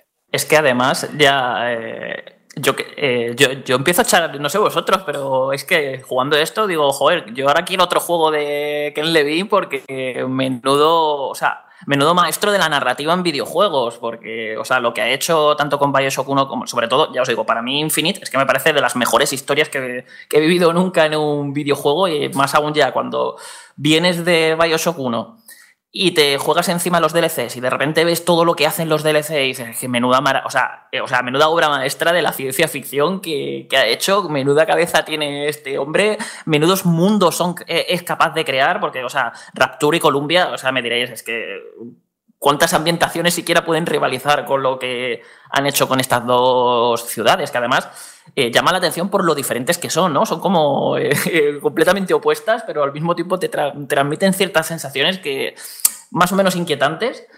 Y, no sé bien ahora qué está haciendo, porque estaban trabajando en un juego los de Irrational por su cuenta, ¿no? Es que les perdí la pista con todo el tema este de que se separaron de 2K. No, realmente Irrational se desmanteló completamente y se quedó que le va con un pequeño equipo haciendo una cosa, una cosa experimental que no, que no se ha vuelto a saber nada, no sé qué leches era, pero al, final, al parecer era algo muy muy original en cuanto a narrativa y demás, pero no se ha vuelto a saber nada. Y bueno, y 2K anunció el año pasado que, ya están haciendo un nuevo Bioshock, que, que, a ver qué tal sale, porque yo creo que merece la pena ¿no? que esta saga vuelva por todo lo alto después del descanso que le han dado de, de todos estos años y a ver dónde lo ubican. Eh, como decían, ¿no? si ya han hecho uno debajo del mar, han hecho otro en el cielo, ¿a dónde se van a ir? ¿no? Y mucha gente apuntó con con inteligencia que quizá la ciudad esté construida en la luna, por ejemplo, o algo así.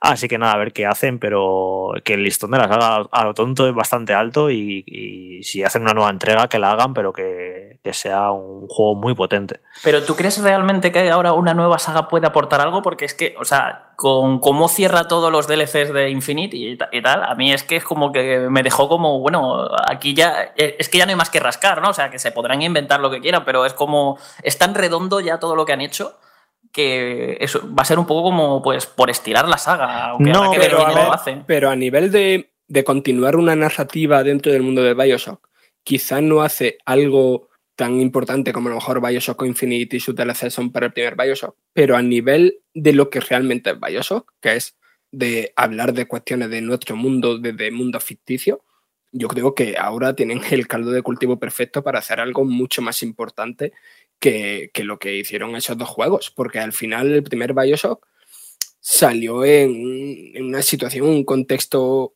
en un contexto en el que digamos que el mundo a nivel político estaba mucho más dormido que ahora. Y, y, ahora, un, Bioshock nuevo, los temas que se podrían tratar ahí, eh, me parece que puede ser mucho más grande, mucho más importante incluso que, lo que hizo en su día. Es que claro, eh, Bioshock eh, yo lo tengo como una marca rollo Assassin's Creed, ¿no? Por ejemplo, que, que, es un Assassin's Creed. Un Assassin's Creed es un juego que se ambienta en un periodo histórico y ya está. Pues Bioshock es una saga que va de ciudades utópicas que se van a, que se van a la mierda por determinadas circunstancias. Entonces, partiendo de eso, pues pueden hacer los Bioshock que les dé la gana. No, no, no, hay necesidad de que conecten con los anteriores, que seguramente lo harán, ¿eh? meterán algún guiño y alguna referencia, pero pueden hacer algo completamente nuevo, como una especie de eso, de, de nueva saga, de nueva trilogía, y como digo, una ciudad en la luna, una ciudad, yo que sé, donde les dé la gana. Pero básicamente para mí lo que es Bioshock es eso, es, es, una, es una ambientación que es una pasada y que te cuenta cosas muy interesantes, temas sociales, temas políticos y eso, como utopías y, y además es uno de los juegos más políticos que he jugado nunca, la verdad. Y es eso, que y una ciudad que se va que se va al garete por lo que sea. O a lo mejor sorprenden y esta premisa de que llegas a una ciudad que se ha ido, que, que se ha estropeado. Es al revés, ¿no? No, claro, es que ya lo han contado muchas veces. ¿no? y claro, ya lo han contado muchas veces. A, lo mejor rompen con eso de, de alguna manera y nos descubren y dicen, no, no, realmente de lo que va la saga eso que es de estos temas políticos y sociales, no tanto de que una ciudad por, por necesidad se tenga que estropear, o que, bueno, que vivas en primera persona eh, cómo esa ciudad se, se, destruye. Que bueno, que en Infinite pasa es un poco, yo no tengo tan reciente, Carlos, pero cuando llegas a la ciudad de, de Bioshock Infinite, al principio las cosas todavía no, no, se, han, no se han estropeado. Ahí sí que ves un poco. De hecho, lo que mm, gusta mucho de Infinite es ver cómo va evolucionando todo y además, eh, eh, es que no, no quiero comentar nada más por, por motivos de spoilers, pero todos sabéis el tema de ciencia ficción con ciertos poderes que hay por ahí, el cómo van afectando a ya no solamente lo que es la ciudad, sino el propio tejido, la realidad, todo eso. O sea, es que se montaron una historia ahí que, que vamos, y, y, el final, que yo, creo que aquí todos estamos de acuerdo que es probablemente uno de los finales más impactantes que hemos visto nunca en un juego. Yo creo que me tiré un mes entero debatiendo, buscando teorías por foros. O sea, ya os digo, es que ese juego es una pasada. Lo que no sé, Jorge, ¿Sabemos algo del equipo que va a hacer el nuevo Bioshock? ¿O no sabemos nada? ¿O simplemente han dicho que lo están haciendo y no tenemos ningún tipo de pista de, quién puede estar detrás? Porque al final yo creo que es casi lo más importante, ¿no? Cuando nos anuncian un juego, que haya cierto equipo ahí que, que, que te puedas fiar para hacer un proyecto como este, porque es que no van a continuar una saga cualquiera, es que van a continuar una de las sagas más aclamadas de la historia. Pues Estoy viendo que montaron un nuevo estudio que se llama Cloud Chamber. Eh, y a mí esto eh, eh, le apunta que, bueno, apunta aquí que le quedan varios años al juego, evidentemente, que es un nuevo estudio localizado en California y en Montreal. O sea que encima como dos equipos. A mí esto no me acaba de entusiasmar porque cuando una compañía monta un gran estudio desde cero y, que- y pretender que ese primer juego sea redondo cuando llevas muchos años en esta industria y sabes cómo funciona un poco por dentro. Y lo complicado que son los desarrollos, creo que un estudio es una máquina muy compleja que tiene que ir engrasando con el paso del tiempo y que no creo que haya muchos ejemplos de que el primer juego de un estudio sea un pelotazo, sobre todo un estudio tan complejo. Hombre, una cosa es un estudio de los años 90 de 10 personas y otra cosa es un estudio mastodóntico de hoy en día de 200, de 300. Montar eso desde cero y que funcione y que hagan un gran juego por primera vez me parece muy complicado y el ejemplo lo tenemos con Mafia 3. Eh, hizo, el, hizo el mismo movimiento 2K. Montó un estudio nuevo para hacer ese Mafia 3 y salió como salió.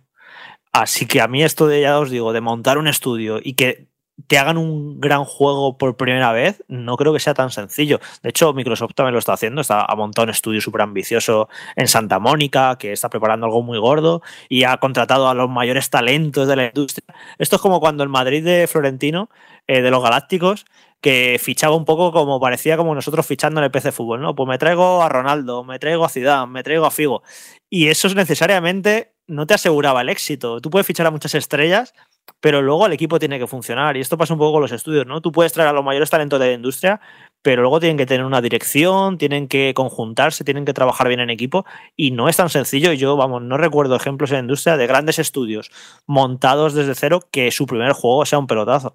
Así que por eso es lo único a mí que me escapa de este nuevo Bioshock, que, que sea el primer juego de este estudio. Ojalá salga bien ¿eh? y, y rompan esta, esta teoría que yo tengo, pero es que no lo veo, no lo veo fácil. ¿Por qué un estudio como Naughty Dog es tan bueno? Joder, porque es que lleva haciendo juegos desde los 90 y una filosofía y han ido mejorando y pasaron de los Crash Bandicoot a los Jack and Duster, de los Jack and Duster a los Uncharted. Hay una trayectoria, hay unos saltos de calidad, hay una evolución y no creo que sea tan sencillo decir, bueno, yo, por mucho dinero que tengas, no te asegura que tú vayas a montar un estudio y tu primer juego vaya a ser un pelotazo. Ojalá me equivoque y este Bioshock sea, sea espectacular. Pero a mí es que es, es eso, yo creo que un estudio necesita cierto rodaje. Juegos que impactan, juegos que están ahí, que os traemos las impresiones, los análisis, como en este caso ha hecho Carlos Leiva con esa colección de juegos para Switch. Eh, lo cual te agradecemos muchísimo, Carlos. Te invitamos, como siempre, a que nos traigas esas novedades que tanto nos gusta que primero que analices, que juegues, que te metas de lleno y luego nos los tripes, siempre y cuando libre de spoilers, como haces.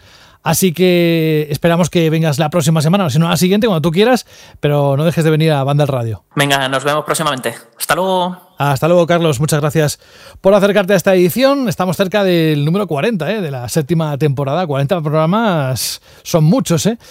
Bueno, pues vamos a otro juego de esos que impactan. Hemos hablado un poquito, unos cuantos minutos ¿eh? al principio, pero es que le das pie y enseguida veis que no se trata de un juego cualquiera, que es uno de esos que no solo que estén esperando muchísimos cientos de miles de personas en todo el mundo, sino que realmente detrás hay un trabajo muy grande que eleva el listón, lo que son dentro de lo que son los videojuegos.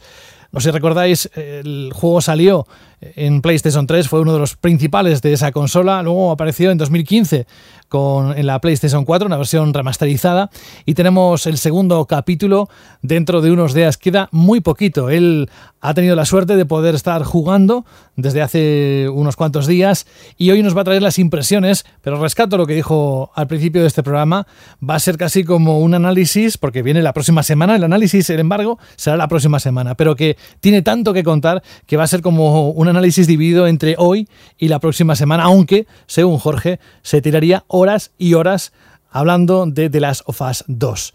No sé por dónde empezar, porque creo que el abanico es, es, enorme Así que tú mismo, cuéntanos qué debemos saber, cuáles son esas impresiones que te han dejado del juego. Bueno, a ver, eh, estas impresiones finales que nos dejaron publicar el lunes pasado, eh, eh, nos dejaban hablar de una parte muy concreta del juego. Te decían, este capítulo, de aquí a aquí, no puedes decir nada ni de lo que pasa antes ni de lo que ocurre después, solo puedes hablar de esa sección en concreto. Y era un momento, pues, más o menos hacia la mitad de, la aventura, que tiene su, sentido, ¿no? para que ya tengas pues casi, las, casi todas las armas, las habilidades, los tipos de enemigos ya hayan aparecido y entonces es un momento que han considerado apropiado para que puedas hablar bien de lo que ofrece a nivel mecánico, ¿no? Ese sistema de combate y de sigilo que tiene y que ya tengas ahí todas las herramientas y todas las posibilidades para poder para que pudiéramos de hablar de todas las virtudes que tiene, ¿no? Y además curiosamente esta sección del juego es la misma que la de la demo del E3 de 2018 que no sé si es casual o no el momento elegido, a lo mejor era un poco también para eh, despejar los nubarrones que la acusaban de downgrade y de que esa demo no era posible y demás, y para que pudiéramos decir que, sí que era posible esa demo y que en el juego final es prácticamente idéntico. Digo prácticamente idéntico porque yo me acuerdo en S3 cuando vi esa demo a puerta cerrada que yo dije que, que, estaban haciendo como que jugaban, pero que no estaban jugando a mí a estas alturas eso me parece un poco tomadura de pelo, ¿no? Porque, joder, si es que estoy viendo que no estás jugando. o sea, estás haciendo como a quién intentas engañar, ¿sabes? A mí, no me estás, a mí no me estás engañando, porque la demo lo que hacían era que la jugaban exactamente igual, exactamente igual que lo que habían mostrado el día anterior en la conferencia. Entonces, eh, no dudaba de que, lo dije aquí, no dudaba de que Naughty Dog pudiera alcanzar esos estándares de calidad pero me mosqueaba un poco la, mentirijilla ¿no? a estas alturas y de hecho fue el último E3 de Sony. E3 no sé si se dieron cuenta de que no estaba, no, estaba teniendo mucho sentido lo que estaban haciendo, pero en cualquier caso, lo que ocurría en esa demo, eh, lo que pasa es que estaba muy coreografiada en cuanto a los comportamientos de los enemigos, o sea, ocurría todo para que fuera todo muy espectacular en todo momento, todo fluyera mucho y tal pero luego realmente en el juego final, a nivel de animaciones, que fue lo que más sorprendió en su momento, las animaciones son exactamente iguales que las de aquella demo, son increíbles. Que recuerdo, ¿os acordáis de que hubo un animador de Tomb Raider que dijo que no se creía esas animaciones, que hubo mucha polémica? Pues lo siento, macho, pero esta gente juega como en otra liga y sí, sí, esas animaciones son completamente ciertas. Luego sí que es cierto que a nivel gráfico eh, la iluminación y la calidad de las texturas no han llegado a, exactamente a ese nivel, pero vamos, que como decía yo las impresiones, que ponerse a hablar de downgrade en este juego cuando es simplemente el juego visualmente más espectacular que yo he visto en mi vida, me parece, me parece absurdo, la verdad. Porque eh, vi un comentario que me pareció curioso, lo pasa que no me puse, es que si te metes en los foros a discutir con la gente y demás, no, no paras. Pero me pareció interesante lo que decía, ¿no? Como en plan, yo tengo un PC de 3.000 euros y me vas a venir a decir tú que con una consola de 400 tienes un juego que es visualmente más potente que, yo que sé, que Red Dead Redemption a 8K y a 60 frames, que podrá moverlo esa persona en su PC. Y esta visión simplista de los gráficos, que, que viene muchas veces por la parte del usuario de PC, de texturas enormes, 8K, no sé cuántos efectos, bla, bla, bla, todo eso está muy bien, pero es que un juego visualmente mucho más que eso, que esa potencia bruta. Un juego son, para mí me parece, en un juego sobre todo de este estilo, de acción y sigilo, las animaciones me parecen prácticamente lo más importante. Y es que este juego en cuanto a animaciones es que es serio, está a otro nivel, no, no he visto nada nunca igual. Eh, quizá a nivel visual eh, hay momentos en los que eh, incluso me parece peor que Red Dead Redemption 2 hay momentos en los que me parece mejor, peor. Son juegos que podrían estar ahí, eh, se pueden hacer comparaciones y es interesante. Y sobre todo teniendo en cuenta que Red Dead Redemption 2 es un juego de mundo abierto, que tiene todavía más mérito. E incluso es eso, alguien me puede llegar a decir, pues es que visualmente Red Dead Redemption 2 es mejor, ok. Pero es que en animaciones para mí se lo come. Y al fin y al cabo es, importantísimo. Luego, aparte de animaciones, la dirección de arte, la ambientación, un juego visualmente son muchas más cosas que unas texturacas, que unos efectos muy chulos y a mí visualmente me parece increíble este juego. Luego aparte las animaciones faciales eh, que muestran los personajes en las cinemáticas que son sobrecogedoras, lo que pasa que de esto no puedo hablar mucho, ya hablaré, pero es eso, me parece un auténtico eh, espectáculo visual el juego, no creo que haya mucho más que decir, ya lo disfrutaréis, ya os desencajaré la mandíbula cuando toque su momento. Y sobre las mecánicas, pues bueno, coge la base del primero, que estaba muy bien, es un juego que que nunca se ha destacado quizá demasiado la jugabilidad. Se ha hablado mucho de la historia de la narrativa, pero yo creo que jugablemente era muy competente lo que proponía esta especie de aventura de terror y supervivencia y creo que lo hacía muy bien, lo que tenía que hacer. Y en esa secuela pues coge esa base, no se han vuelto muy locos y la, la evolucionan, la mejoran y le meten más capas y parecen pocas cosas, eh, pero cuando al final te pones a jugar y las empiezas a enumerar y dices, joder, pues es que no son pocas las novedades, son un montón de novedades. Ahora como eh, manejas a Ellie, lo que ocurre es que es un personaje como más ágil y más rápido que Joel y eso se, nota instantáneamente cuando te pones a jugar y tiene más movimientos, eh, tiene un movimiento de arrastrarte por el suelo que es súper útil porque te puedes cubrir en la hierba para que no te vean los enemigos, meterte debajo de coches y demás. Eh, puedes saltar, que ahora tienes un botón de salto, en cualquier momento puedes saltar. Esto se utiliza porque los escenarios son más verticales. Eh, son muchísimo más grandes los escenarios, por cierto, dan más opciones. Y es eso, es un poquito más de todo en cuanto a posibilidades, habilidades, acciones, agilidad. Hay unos sitios estrechitos en los que te pueden meter eh, pulsando adelante y salto, que a veces te permiten dejar atrás a los enemigos porque por ahí no caben, pero sí que cabe Eli porque es más menudita. Y nada, hace que eso, que, la base del primero la, expanden en diferentes direcciones, muy acertadas, evidentemente todas. Y me parece un juego de, acción y sigilo. En, e, en, eso concretamente me parece impecable, la verdad. No, no se me ocurre una manera de hacerlo mejor. Creo que hasta ahora el mejor juego de sigilo de la generación, a nivel mecánico, para mí seguía siendo Metal Gear Solid 5 y yo creo que este le supera incluso de, lo bien que se controla, de cómo fluye todo, de cómo cuando estás en... Hay juegos de sigilo muy buenos, pero cuando te pones a combatir se sienten torpes o no te gusta, ¿no?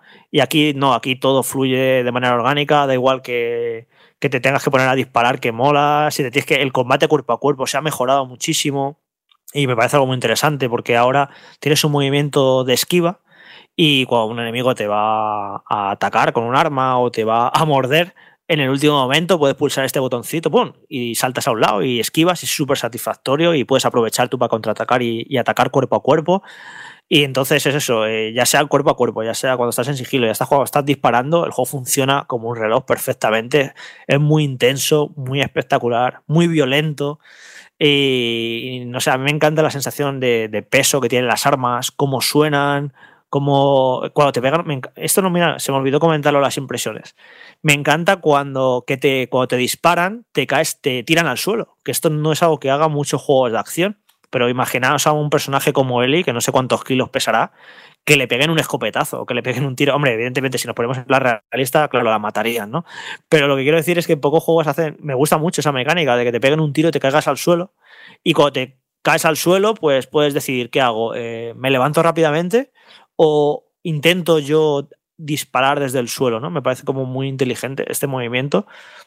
Y no sé, a mí me encanta eso, los disparos cuando impactan en el cuerpo de los enemigos, cómo tienen en cuenta la física si un enemigo está corriendo hacia ti y le disparas en el hombro, cómo todo el cuerpo reacciona perfectamente a ese disparo en el hombro, se desequilibra y se cae yo me quedo con la boca abierta muchas veces de, esos detalles que la persona está en Twitter, Frank, que, hace un montón de GIFs súper flipantes de los juegos, se va a hinchar con este juego a, hacer Sushi Legend, ¿no? Creo. Sí. sí, sí, sí. Se va a hinchar con este juego a hacer unos GIFs que vamos a flipar por eso, por, la maravilla que son las animaciones. Además, son unas, animaciones que no es que sean buenas porque son preprogramadas, sino cómo reaccionan a tus acciones. Ahí ya se han hecho varios GIFs sobre esto, de cómo los enemigos cuando un enemigo te va a atacar, si haces la esquiva, en otro juego acabaría la animación ¿no? de ese ataque. Aquí no. Aquí, joder, se da cuenta de que no te va a dar y, detiene la animación, da un pasito hacia adelante y te intenta volver a atacar. Es una auténtica pasada lo que han hecho con las animaciones. Yo creo que está a otro nivel. Y es una las cosas que, además, que no es un capricho visual, porque capricho visual puede ser la cantidad de, de detalle de los escenarios, de lo frondosa que es la vegetación, de las gotas de agua, pero que las animaciones sean buenas es que es algo que estás todo el rato comprobando en el mando, que es algo que influye muchísimo en el gameplay. Y es eso, ¿no? Es que no puedo decir mucho más, ya te digo, me parece como que brillante a nivel mecánico.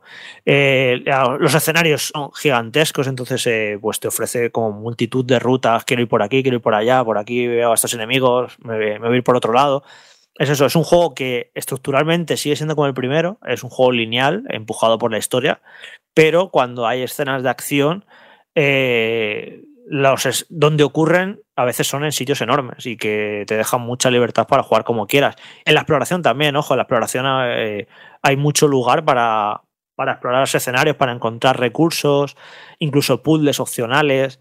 Y bueno, eh, es un juego que, eso, que mantiene la estructura del primero, pero bueno, pues dice, ve, ¿me puedo permitir escenarios más grandes? Pues los pongo. ¿Puedo meter más acciones en el combate? Pues, pues las meto. Más, más variedad de enemigos, los enemigos son más inteligentes. Porque claro, si tú tienes todas estas posibilidades ahora que antes no tenías, como esconderte en la hierba, como meterte debajo de los coches y demás, y los enemigos se siguen comportando igual, estarías como muy chetado. Pero los enemigos son mucho más inteligentes. Los enemigos, por ejemplo, cuando van por ahí andando, miran debajo de los coches a ver si estás. Los enemigos, si pasan muy cerca, por mucho que tú estés eh, tumbado sobre la hierba, cuando pasan un poquito cerca, joder, te ven. Que esto es algo muy ridículo de los juegos de sigilo a veces, que estás escondido en la hierba y pasa un tío a, medio metro tuyo y no te ve. Aquí te ven, no son tan tontos.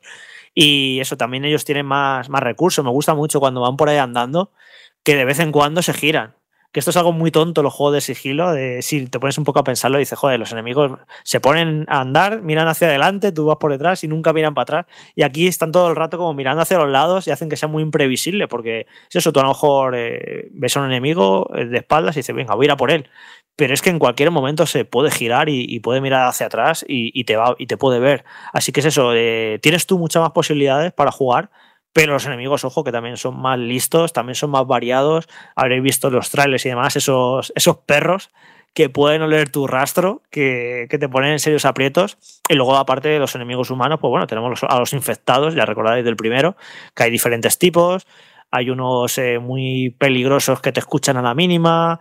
Hay otros que son más, más locos y vienen corriendo hacia ti. Han metido algún tipo nuevo.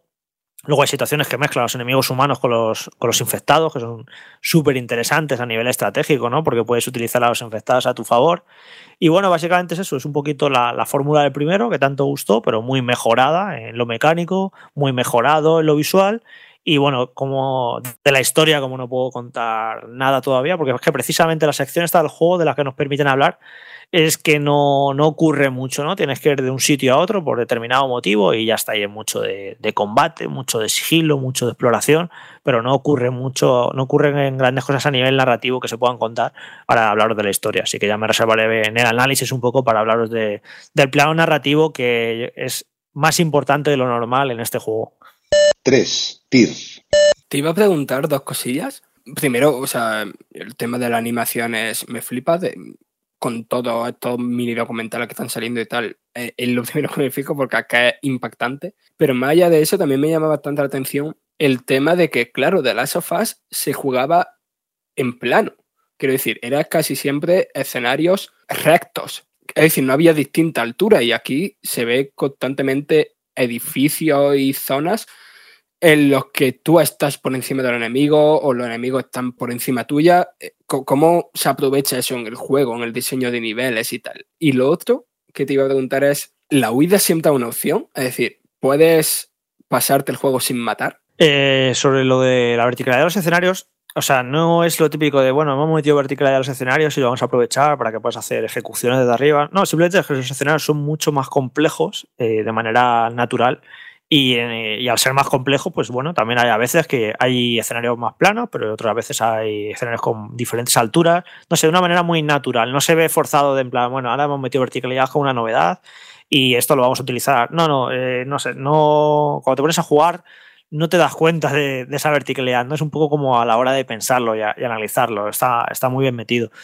Y luego el tema de, de huir sí que es de hecho una opción eh, porque yo más de una vez de alguna situación eh, me la he pasado echando a correr.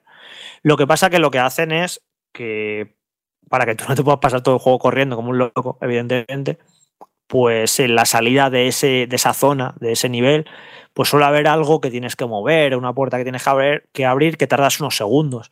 Entonces, si tú vas corriendo a lo loco con todos los enemigos disparándote, con todos los enemigos hacia ti, seguramente que cuando llegues a esa puerta vas a llegar, eh, para empezar, medio destruido de vida y luego mientras la estás abriendo seguramente llega un enemigo y te, y te destruya.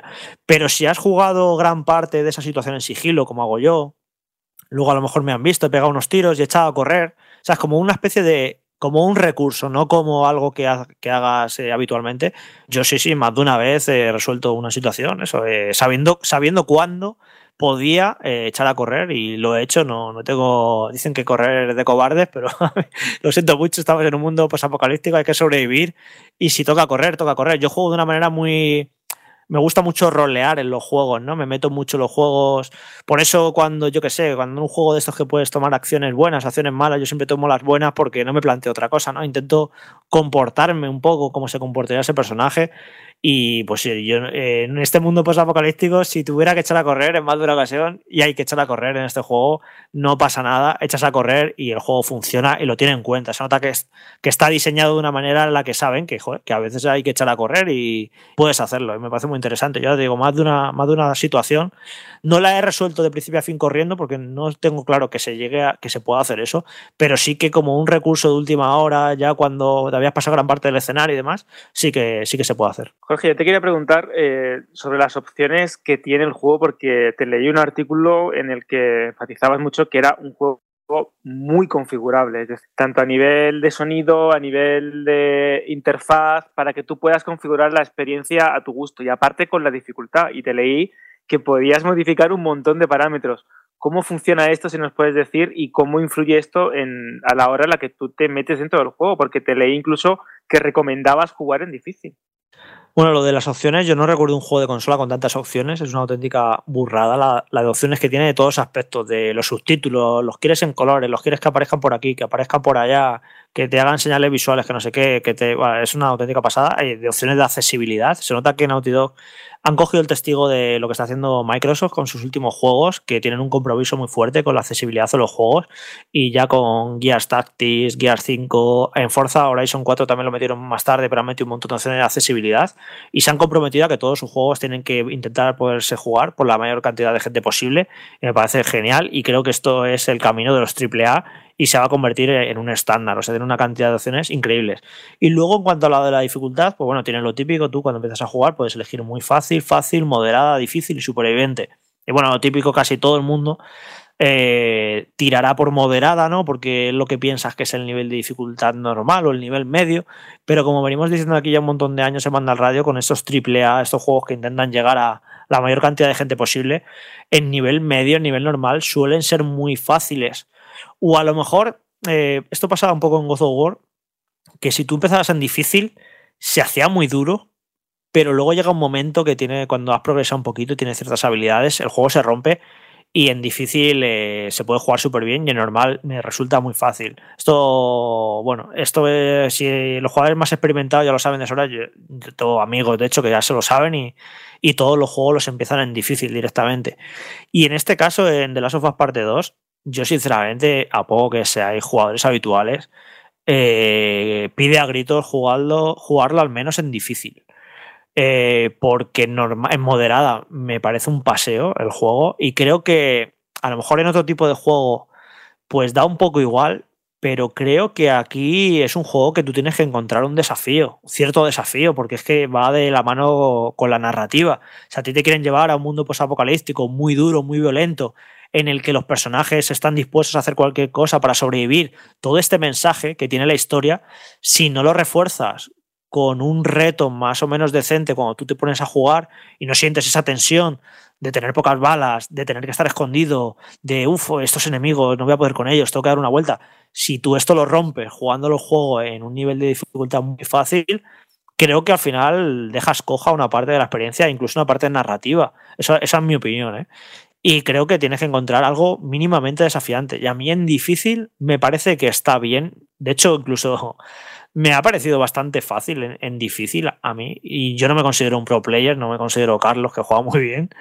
Y ya os digo, yo recomiendo a todos que si sois más o menos sois jugar a juegos de acción y sigilo, empezad en difícil sin ningún miedo que luego ya tendréis tiempo de si llegáis a una parte muy avanzada de la aventura, joder, qué, difícil es esto, pues yo qué sé, lo bajáis a moderado y ya está. Pero además es súper amable, eh, el juego maneja los puntos de control, mira, voy a explicar esto, que es un detalle que quizás no hubiera explicado nunca, pero mira, eh, lo típico de estos juegos es que tú cuando llegas a una situación de acción, pues si te matan, pues carga un punto de control justo antes de empezar esa situación. Eh, este juego eh, dice, ¿y para qué, te voy a hacer para, para qué te voy a hacer repetir esos primeros enemigos que mataste? Y lo que hace es meter puntos de control de manera muy inteligente dentro de la escena de acción. No te hace repetir toda la escena de acción porque sabe que a lo mejor pues, no te apetece y no aporta nada. Si tú quieres, tú pausas el juego y le das a una opción que pone resetear encuentro, que lo que hace es volver al principio de la escena de acción, pero, de pero si no das a eso, de manera natural, te va poniendo puntos de control durante la, escena, durante la secuencia de acción.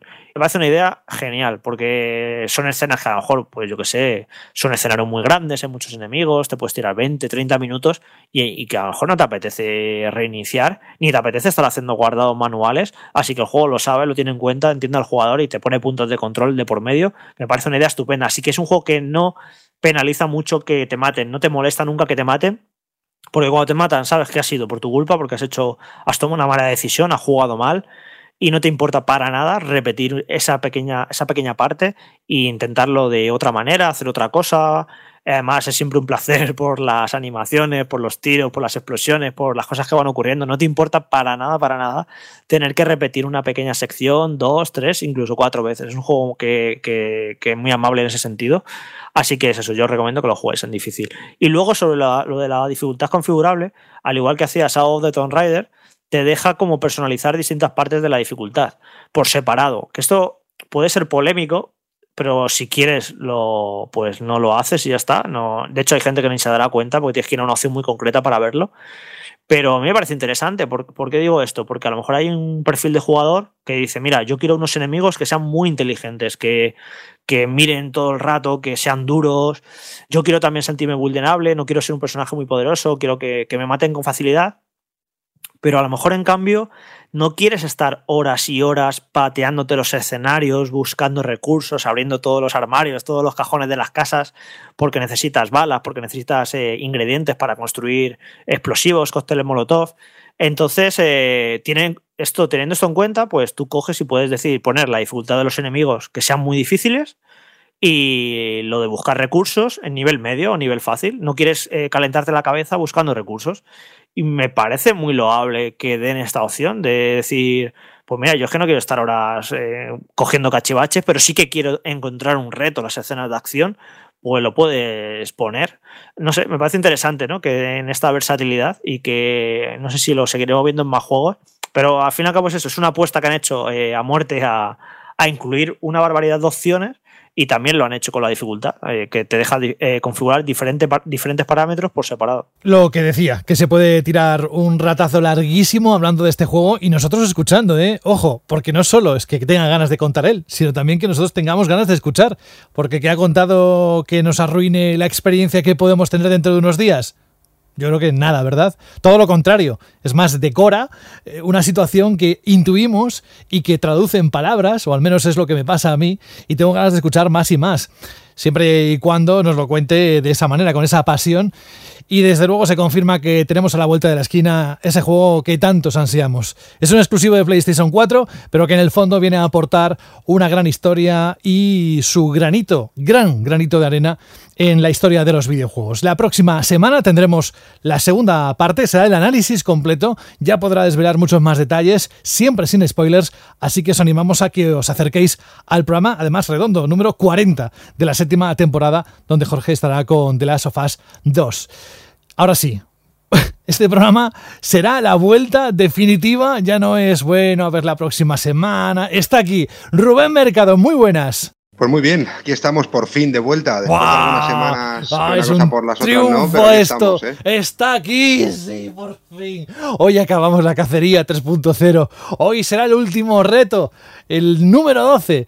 ¿Cómo estás, Rubén? Bueno, algo mejor de tiempo, algo mejor también del sustillo de la semana pasada, pero, pero bien, bien, bien, ya retomando cierta normalidad, a pesar de que todavía hay muchísimo por hacer, pero bien, bien, contento y con muchas ganas de, venir, que es lo que tenía ganas, y terminar lo que empecé y, volver a estar con vosotros, que, que escucharos eh, como un oyente más desde la distancia, está súper divertido, pero joder, había ese mono también de, poder compartir un ratito aquí con vosotros y escuchar el programa tal y como se cocina, vamos. Y mira que interactuamos casi todos los días en el grupo que tenemos de mensajería, ¿no? En el grupo de Vandal. Pero bueno, echas de menos el poder contarnos cosas y nosotros escucharte. ¿eh?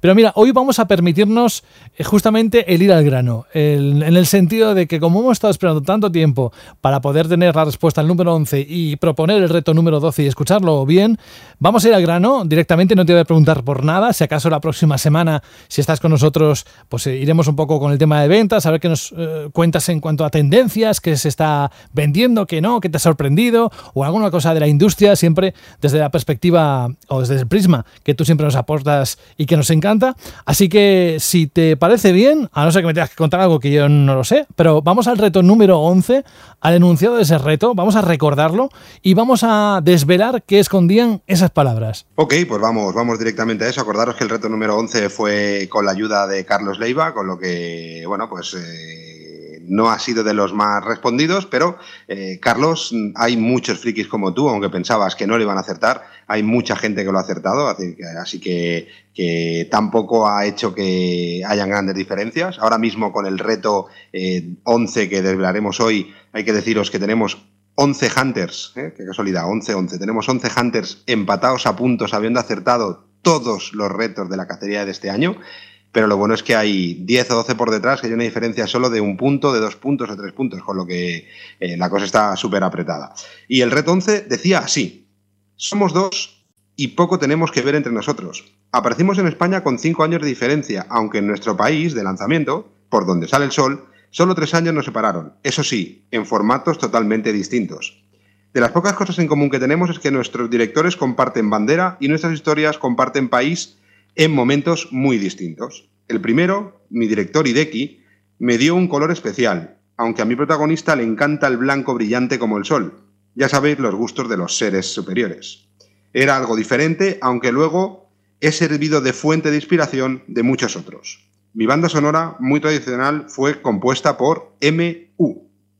El segundo, mi director CS, me hizo mucho más moderno y gran parte de mi historia se centra posiblemente en las calles del vicio más conocidas que existen en el mundo. Marcaba mucho por la cantidad de decisiones que podías tomar, y mi protagonista, como se se tratara, era capaz de moverse de manera muy especial. Vaya loco. Dos respuestas son las que busco hoy, dos que podrían hacerte viajar en el tiempo hasta agosto y convertirte en la diosa de esta cacería. Dos significan 30 puntos, uno solo uno, pero ninguno de todos, ninguno de los dos, todos tus puntos harán desaparecer. Era un reto largo. Sí, sí, sí, sí, largo, largo, ¿eh? el enunciado, ¿eh? Pero con muchas, muchas, muchas pistas eh, que si más o menos ibas desgranando, ibas buscando, te llevaban eh, de una manera no fácil, pero sí de una manera muy clara hacia, hacia las respuestas, ¿no? Y para hacerlo también rápido y no hablar y volver a leer el reto, que es muy largo, pues directamente, si no os parece mal, me voy a una de las respuestas acertadas, donde como siempre hacen el trabajo por mí y me encanta, eh, que nos explican la respuesta y cómo han llegado a esa respuesta. Eh, y en este caso, si queréis directamente, leo una de las respuestas al azar de los que han acertado eh, todas las respuestas, o todos estos dos juegos que estaban escondidos aquí detrás, y directamente, pues ya tenemos ahí un poco desgranada las partes más importantes de lo que serían las pistas del reto. Venga, pues dale, todo tuyo. Pues os leo directamente. Hola compañeros de Vandal, soy Ethan H81 en Twitter y Tatal en Instagram, bueno, eh, para daros la respuesta del reto 11 que nos habéis propuesto. Tal y como nos habéis dado en este reto, tenemos que dar una doble respuesta, y desde mi punto de vista, en esta ocasión las respuestas son los videojuegos Okami y Stainsgate. Mi respuesta se basa en que siguiendo las pistas tenemos que en España aparecieron con cinco años de diferencia, siendo Kami del año 2006 y en Japón, eh, eh, en Japón y en 2007 en Europa. Y el Steingate fue lanzado en 2009 en Japón y 2011 en España, con lo cual hay esos siete años de diferencia entre el 2006 y el 2011 en España. Y solo dos años en Japón, tal y como dice muy bien nuestro, nuestro Hunter. Los directores de ambos juegos son japoneses, por eso lo de la misma bandera. Y en el caso de Okami, el director es Hideki Kamiya. El juego está ambientado en Japón en el caso del primero en un Japón antiguo y en el segundo en un Japón muy actual. Por otro lado tenemos que el protagonista de Okami es la diosa del sol, el juego cuenta con un colorido estudio cel shading muy especial y además la banda sonora de Okami está compuesta por Masami Ueda y es muy clásica, exactamente, por eso decíamos el, que le gustaba mucho el blanco brillante y que era una cosa extraña de los seres superiores, por eso lo de diosa. Eh, Ahora, con respecto a Gate, desarrolla en Akihabara, sitio de mucho vicio electrónico, que es donde yo decía lo de seguramente las calles del vicio más importantes del mundo, porque el juego se centra en gran parte de él en Akihabara, que como sabéis es el barrio eh, por antonomasia de los videojuegos en Japón y una de las visitas obligadas cuando vas a ese país eh, si te gustan los videojuegos. Eh, sitio de mucho vicio electrónico, como dice él. El juego se basa enteramente en la toma de decisiones y tiene varios posibles finales gracias a esto. Y también es importante señalar que el protagonista puede viajar por el tiempo y se hace llamar a sí mismo científico loco. Y ahí lo de Rick, que era un guiño al científico loco de, Rick and Morty, en el que también tiene ciertas similitudes porque también puede viajar en el tiempo y todo esto. Con lo que la respuesta correcta a estos eh, dos escondidos serían eh, Okami y Steingate. Así que felicidades a todos los hunters que hayan acertado eh, este reto, porque no era complicado, pero al mismo tiempo se podía hacer muy complicado si te empezabas a liar con ciertas cosas. Bueno, pues ya tenemos una cosa menos que hacer. Ya está desvelado el reto número 11 y nos hemos quitado una incógnita desde hace un montón de semanas. Pero eso no acaba ahí y sé que lo más importante, porque muchos ya lo tendríais claro, que esa respuesta, al menos de esos 11 o de los que están en cabeza, que saben que van acertando cada semana los retos, ahora lo importante es cómo acaba la cacería 3.0. Como es algo que él tiene que contar, porque además yo ya os he desvelado que llevamos tiempo trabajando estos días para lo que me ha ido pidiendo, pero será él el que los cuente. Venga. Pues el reto 12 de la cacería de banda radio y último reto de esa temporada dice así: Esto va tocando a su fin, aunque mucho quede aún por recorrer. Tómate este reto sin prisas, pero no pares si quieres acabar. No sirve de nada correr ni dar marcha atrás para encontrar lo que buscas. Uno, dos y tres te marcarán el camino al avance de lo que tienes que encontrar. ¿Y dónde tienes que encontrarlo? Pues en la morada que siempre nos acoge. El último que no será lo último acaba de empezar. Buah, parece hasta poético, ¿verdad? No sé si es que es el último o que me ha empezado a sonar como música para mis oídos. Eh, vamos a repetirlo de nuevo para que no quede ningún tipo de duda al respecto del enunciado. El trovador de la cacería Vandal Radio repite el reto 12, que dice así: Esto va tocando a su fin, aunque mucho quede aún por recorrer. Tómate este reto sin prisas, pero no pares si quieres acabar. No sirve de nada correr ni dar marcha atrás para encontrar lo que buscas. Uno, dos y tres te marcarán el camino al avance de lo que tienes que encontrar. ¿Y dónde lo vas a encontrar? Pues en la morada que siempre nos acoge el último, que no será lo último, acaba de empezar. Toma ya. Y el reto número 12 cogió forma y ya sabéis cuál es. A partir de ahí, pues venga, a darle al coco y a ver qué ha querido decir, porque lo que no sé si me queda claro es los puntos que tiene este reto número 12 o quieres dejarlo en incógnita o cómo quieres hacer. Mm, pues si no te queda claro a ti, significa que a lo mejor es que no lo he dicho con lo que espero que no le quede claro a nadie. Pero no os preocupéis, que lo sabréis. Ah, amigo, amigo. Es que, claro, yo todo no lo sé, ¿eh? esto es como lo de Last of Us 2. Sí, sí, las impresiones que queráis. Eh. Pero ¿tú crees que más allá de eso ha soltado algo, Jorge? Nada. ¿Tú crees que algo ha soltado aquí Rubén sobre qué contenía, cuál era la respuesta? Nada. En fin. Yo solo digo que Jorge, soltar sí que ha soltado algo.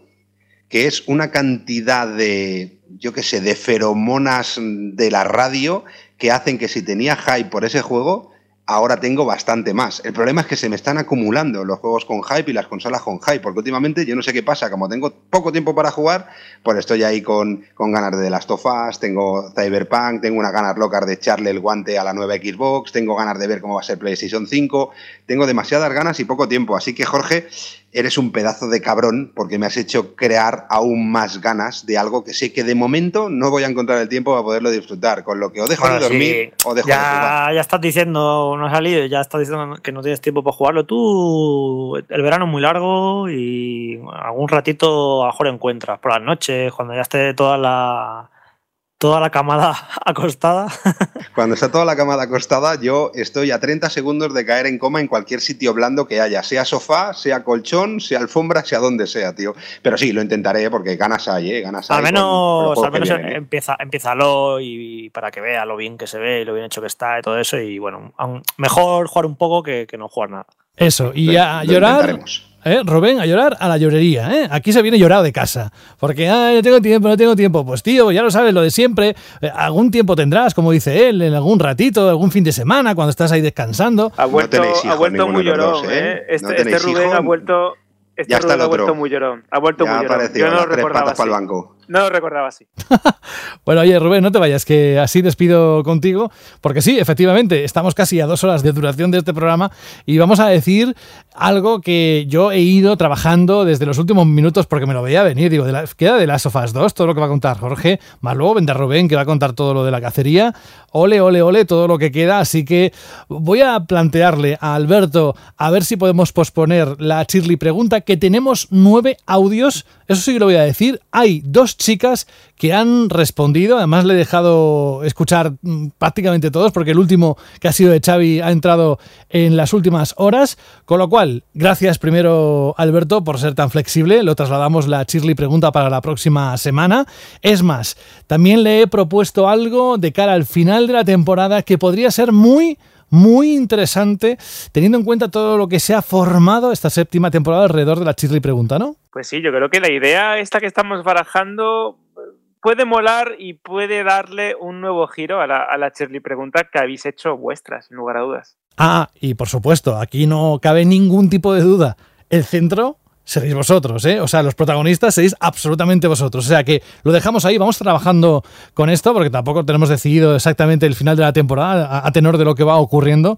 Es todo tan atípico. Este 2020 está todavía sin escribir. Estamos en el Ecuador casi y queremos que se acabe directamente y pase el 21. Bueno, eh, que la música suena. Vamos a recordar si te parece. Bueno, no, al final, cuando te despida, vamos a recordar la pregunta para todos aquellos que se quieran sumar a esos nueve audios o bien a los comentarios. Va a ser la misma Shirley pregunta, así que haremos un especial, los minutos que haga falta, para escucharos en tanto los comentarios escritos como también los de audio, que sois fantásticos. Eso sí, no sé quién de ellos, no sé si fue Rubén, el que me mandó un audio, no, no Rubén nuestro, otro, eh, que eran tres minutos tres. No, o sea, más de 40 segundos, ya os digo yo que en algún momento tijera voy a aplicar. Bueno, va, que Rubén Mercado, voy a, a, utilizarte, en el buen sentido de la palabra, para decirte adiós, que es un placer, como siempre, tenerte aquí con nosotros, que escucharte. A mí la verdad es que me recuerda siempre que por qué estamos aquí y por qué hacemos las cosas que hacemos. Así que espero tenerte la próxima semana para comentar lo que vaya pasando en la actualidad, seguir escuchando el análisis de Jorge, porque hay una segunda parte, pero eso será en el programa número 40. Pues la semana que viene estaré aquí con vosotros, por supuesto. No prometo nada, pero yo creo que sí, que ya la cosa se ha normalizado, ya podremos seguir disfrutando de mi droga, eh, que es este Vandal Radio, que además no produce efectos secundarios como pasa con ciertas secreciones de sapo, con lo que eh, estaré aquí disfrutando de lo que me gusta y de mis compañeros. Mira que sabía que ibas a soltar algo de eso. ¿eh? Es Hombre, que... esa ha sido la peor noticia de este confinamiento. Claro, claro. Además, Espérate. Nacho no es así. Nacho es un tío normal. ¿Por qué tiene que haber sido él? De verdad. Es un poco alucinante. Ahora, Rubén, que hasta la próxima semana. Un abrazo. Esto para vosotros. Fran, que también te deseamos lo mismo. Que un abrazo, que lo pases bien, que te volvemos a encontrar. Decir para sapos. No, no, no, no, no, no, no. Bueno, a ver si tienes esa, esa costumbre o, o, o te da por ahí, no sé, yo no sé quién para decirte que no hagas qué. Pero lo que sí que me gustaría es que te pudiera escuchar la próxima semana aquí en Banda Radio. Yo creo que si no me cargo el ordenador, el micrófono y todas esas cosas de la mudanza, pues aquí estaré el jueves que viene. Cuídate mucho. Lo mismo digo. Alberto, recordamos la Shirley pregunta que se extiende una semana más. ¿Qué éxito has tenido? Por cierto, hay un montón de comentarios. Así de gusto. ¿eh? Hombre, eso es increíble. De hecho, está, tengo la hoja justo delante aquí en el, en el iPad de, de, las notas donde voy apuntando todos los comentarios y es demencial. Es una suerte que semana tras semana seáis tan participativos, expongáis tan bien las ideas, participéis tanto con todas las preguntas que hacemos aquí. Y para recordarlo un poquito y para que tengáis el tiempo que merecéis en el siguiente programa, posponemos y aumentamos el plazo para contestar la pregunta Shirley, que era ¿cuál era el detalle que más os había impresionado en un videojuego? Así que ya sabéis, hashtag pregunta Shirley, lo podéis poner en iBox, en Vandal o si queréis, y esto nos encanta, en audio en radio.vandal.net. Ya sabéis cuál es el detalle que más os ha impresionado en un videojuego. Te tengo que decir que la pregunta que había surgido durante el programa de hoy, que querías proponer, yo la guardaría y la dejaría para dentro de dos semanas, ¿eh? porque es muy interesante. Para la semana, exactamente. De hecho, teniendo en cuenta que la semana que viene tenemos el análisis de los análisis y teniendo en cuenta también el contenido que tiene ese juego, creo que va a ser ideal que hagamos esta pregunta Shirley que ha adelantado un poco en el, en el programa la semana que viene. Gran trabajo, Alberto. Un abrazo muy grande. Hasta la semana que viene. Adiós, José. Y nos queda Jorge, que bueno, no te voy a decir nada más porque sé que estarás también a tope. No sé si estás cansado. Yo sé que a estas alturas, Jorge, y además se lo recordaba esta semana a Rubén, que siempre por estas alturas nos pilla ya pues, la temporada encima, son un montón de programas. Este año además no hemos parado, por ejemplo en Semana Santa no hubo parón, hemos seguido. Es más, se amplió la oferta con Banda del Radio Express, con lo cual a estas alturas, ¿cómo estás llegando al Ecuador del año? ¿qué más da, no? Aquí hay que estar al pie del cañón cada día, hay que estar a tope, hay que darlo todo y, que me, da igual. Hay días que estarán más cansados, otros menos, pero bueno, esto ya estamos a tope siempre. Lo único eso, como recordé la semana pasada, que, ahora mismo estaríamos camino del E3 y este año, pues bueno, vamos a, no vamos al E3, es una pena y, y desde aquí, desde casa, pues informando de todo lo que ocurra.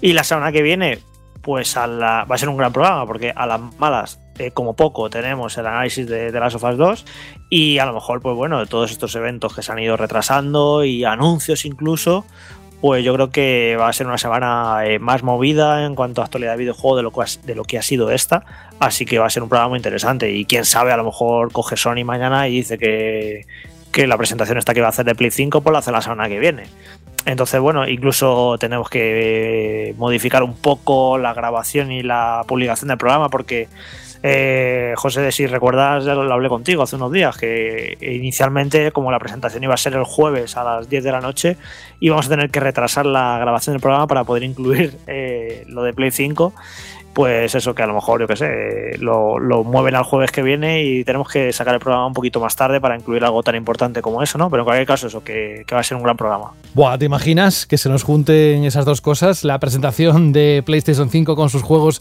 y el análisis final de, las Sofas 2. Vamos, si tengo que destacar un programa del año, ya me atrevería a decir que este estaría en el top 3. En cualquier caso, oye, eh, hay también derecho a descansar, que descanses lo que puedas y nos encontramos en unos días aquí. Jorge, un abrazo. Venga, hasta la semana que viene. Y es lo que decía, ¿no? Es verdad, es normal que tengamos, eh, pues no sé si cierto cansancio, pero es que también es cierto que esta temporada era como un tobogán, ¿no? Porque te subías arriba, aquello de, ¡buah! Va a pasar todo lo que va a pasar, el E3, qué anuncios se van a hacer. Y también estamos en ese punto, porque es lo que comentaba Jorge hace un momento.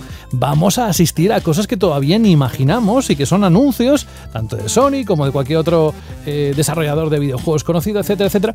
Esto lo vamos a, pasar en este mes de junio, o es lo que parece que va a ocurrir. Así que yo solo os invito a que la próxima semana os pongáis cómodos y cómodas y escuchéis con gran atención el programa número 40 de la séptima temporada con ese análisis de uno de los juegos más esperados por todos. Hasta aquí el de hoy, esta edición en la que hemos tenido el placer, como siempre, de compartir con vosotros todo lo que teníamos encima de la mesa. No nos hemos dejado nada. Por mi parte, un abrazo de José de la Fuente y hasta dentro de unos días. Adiós. Tu tienda de videojuegos.com ha patrocinado este programa.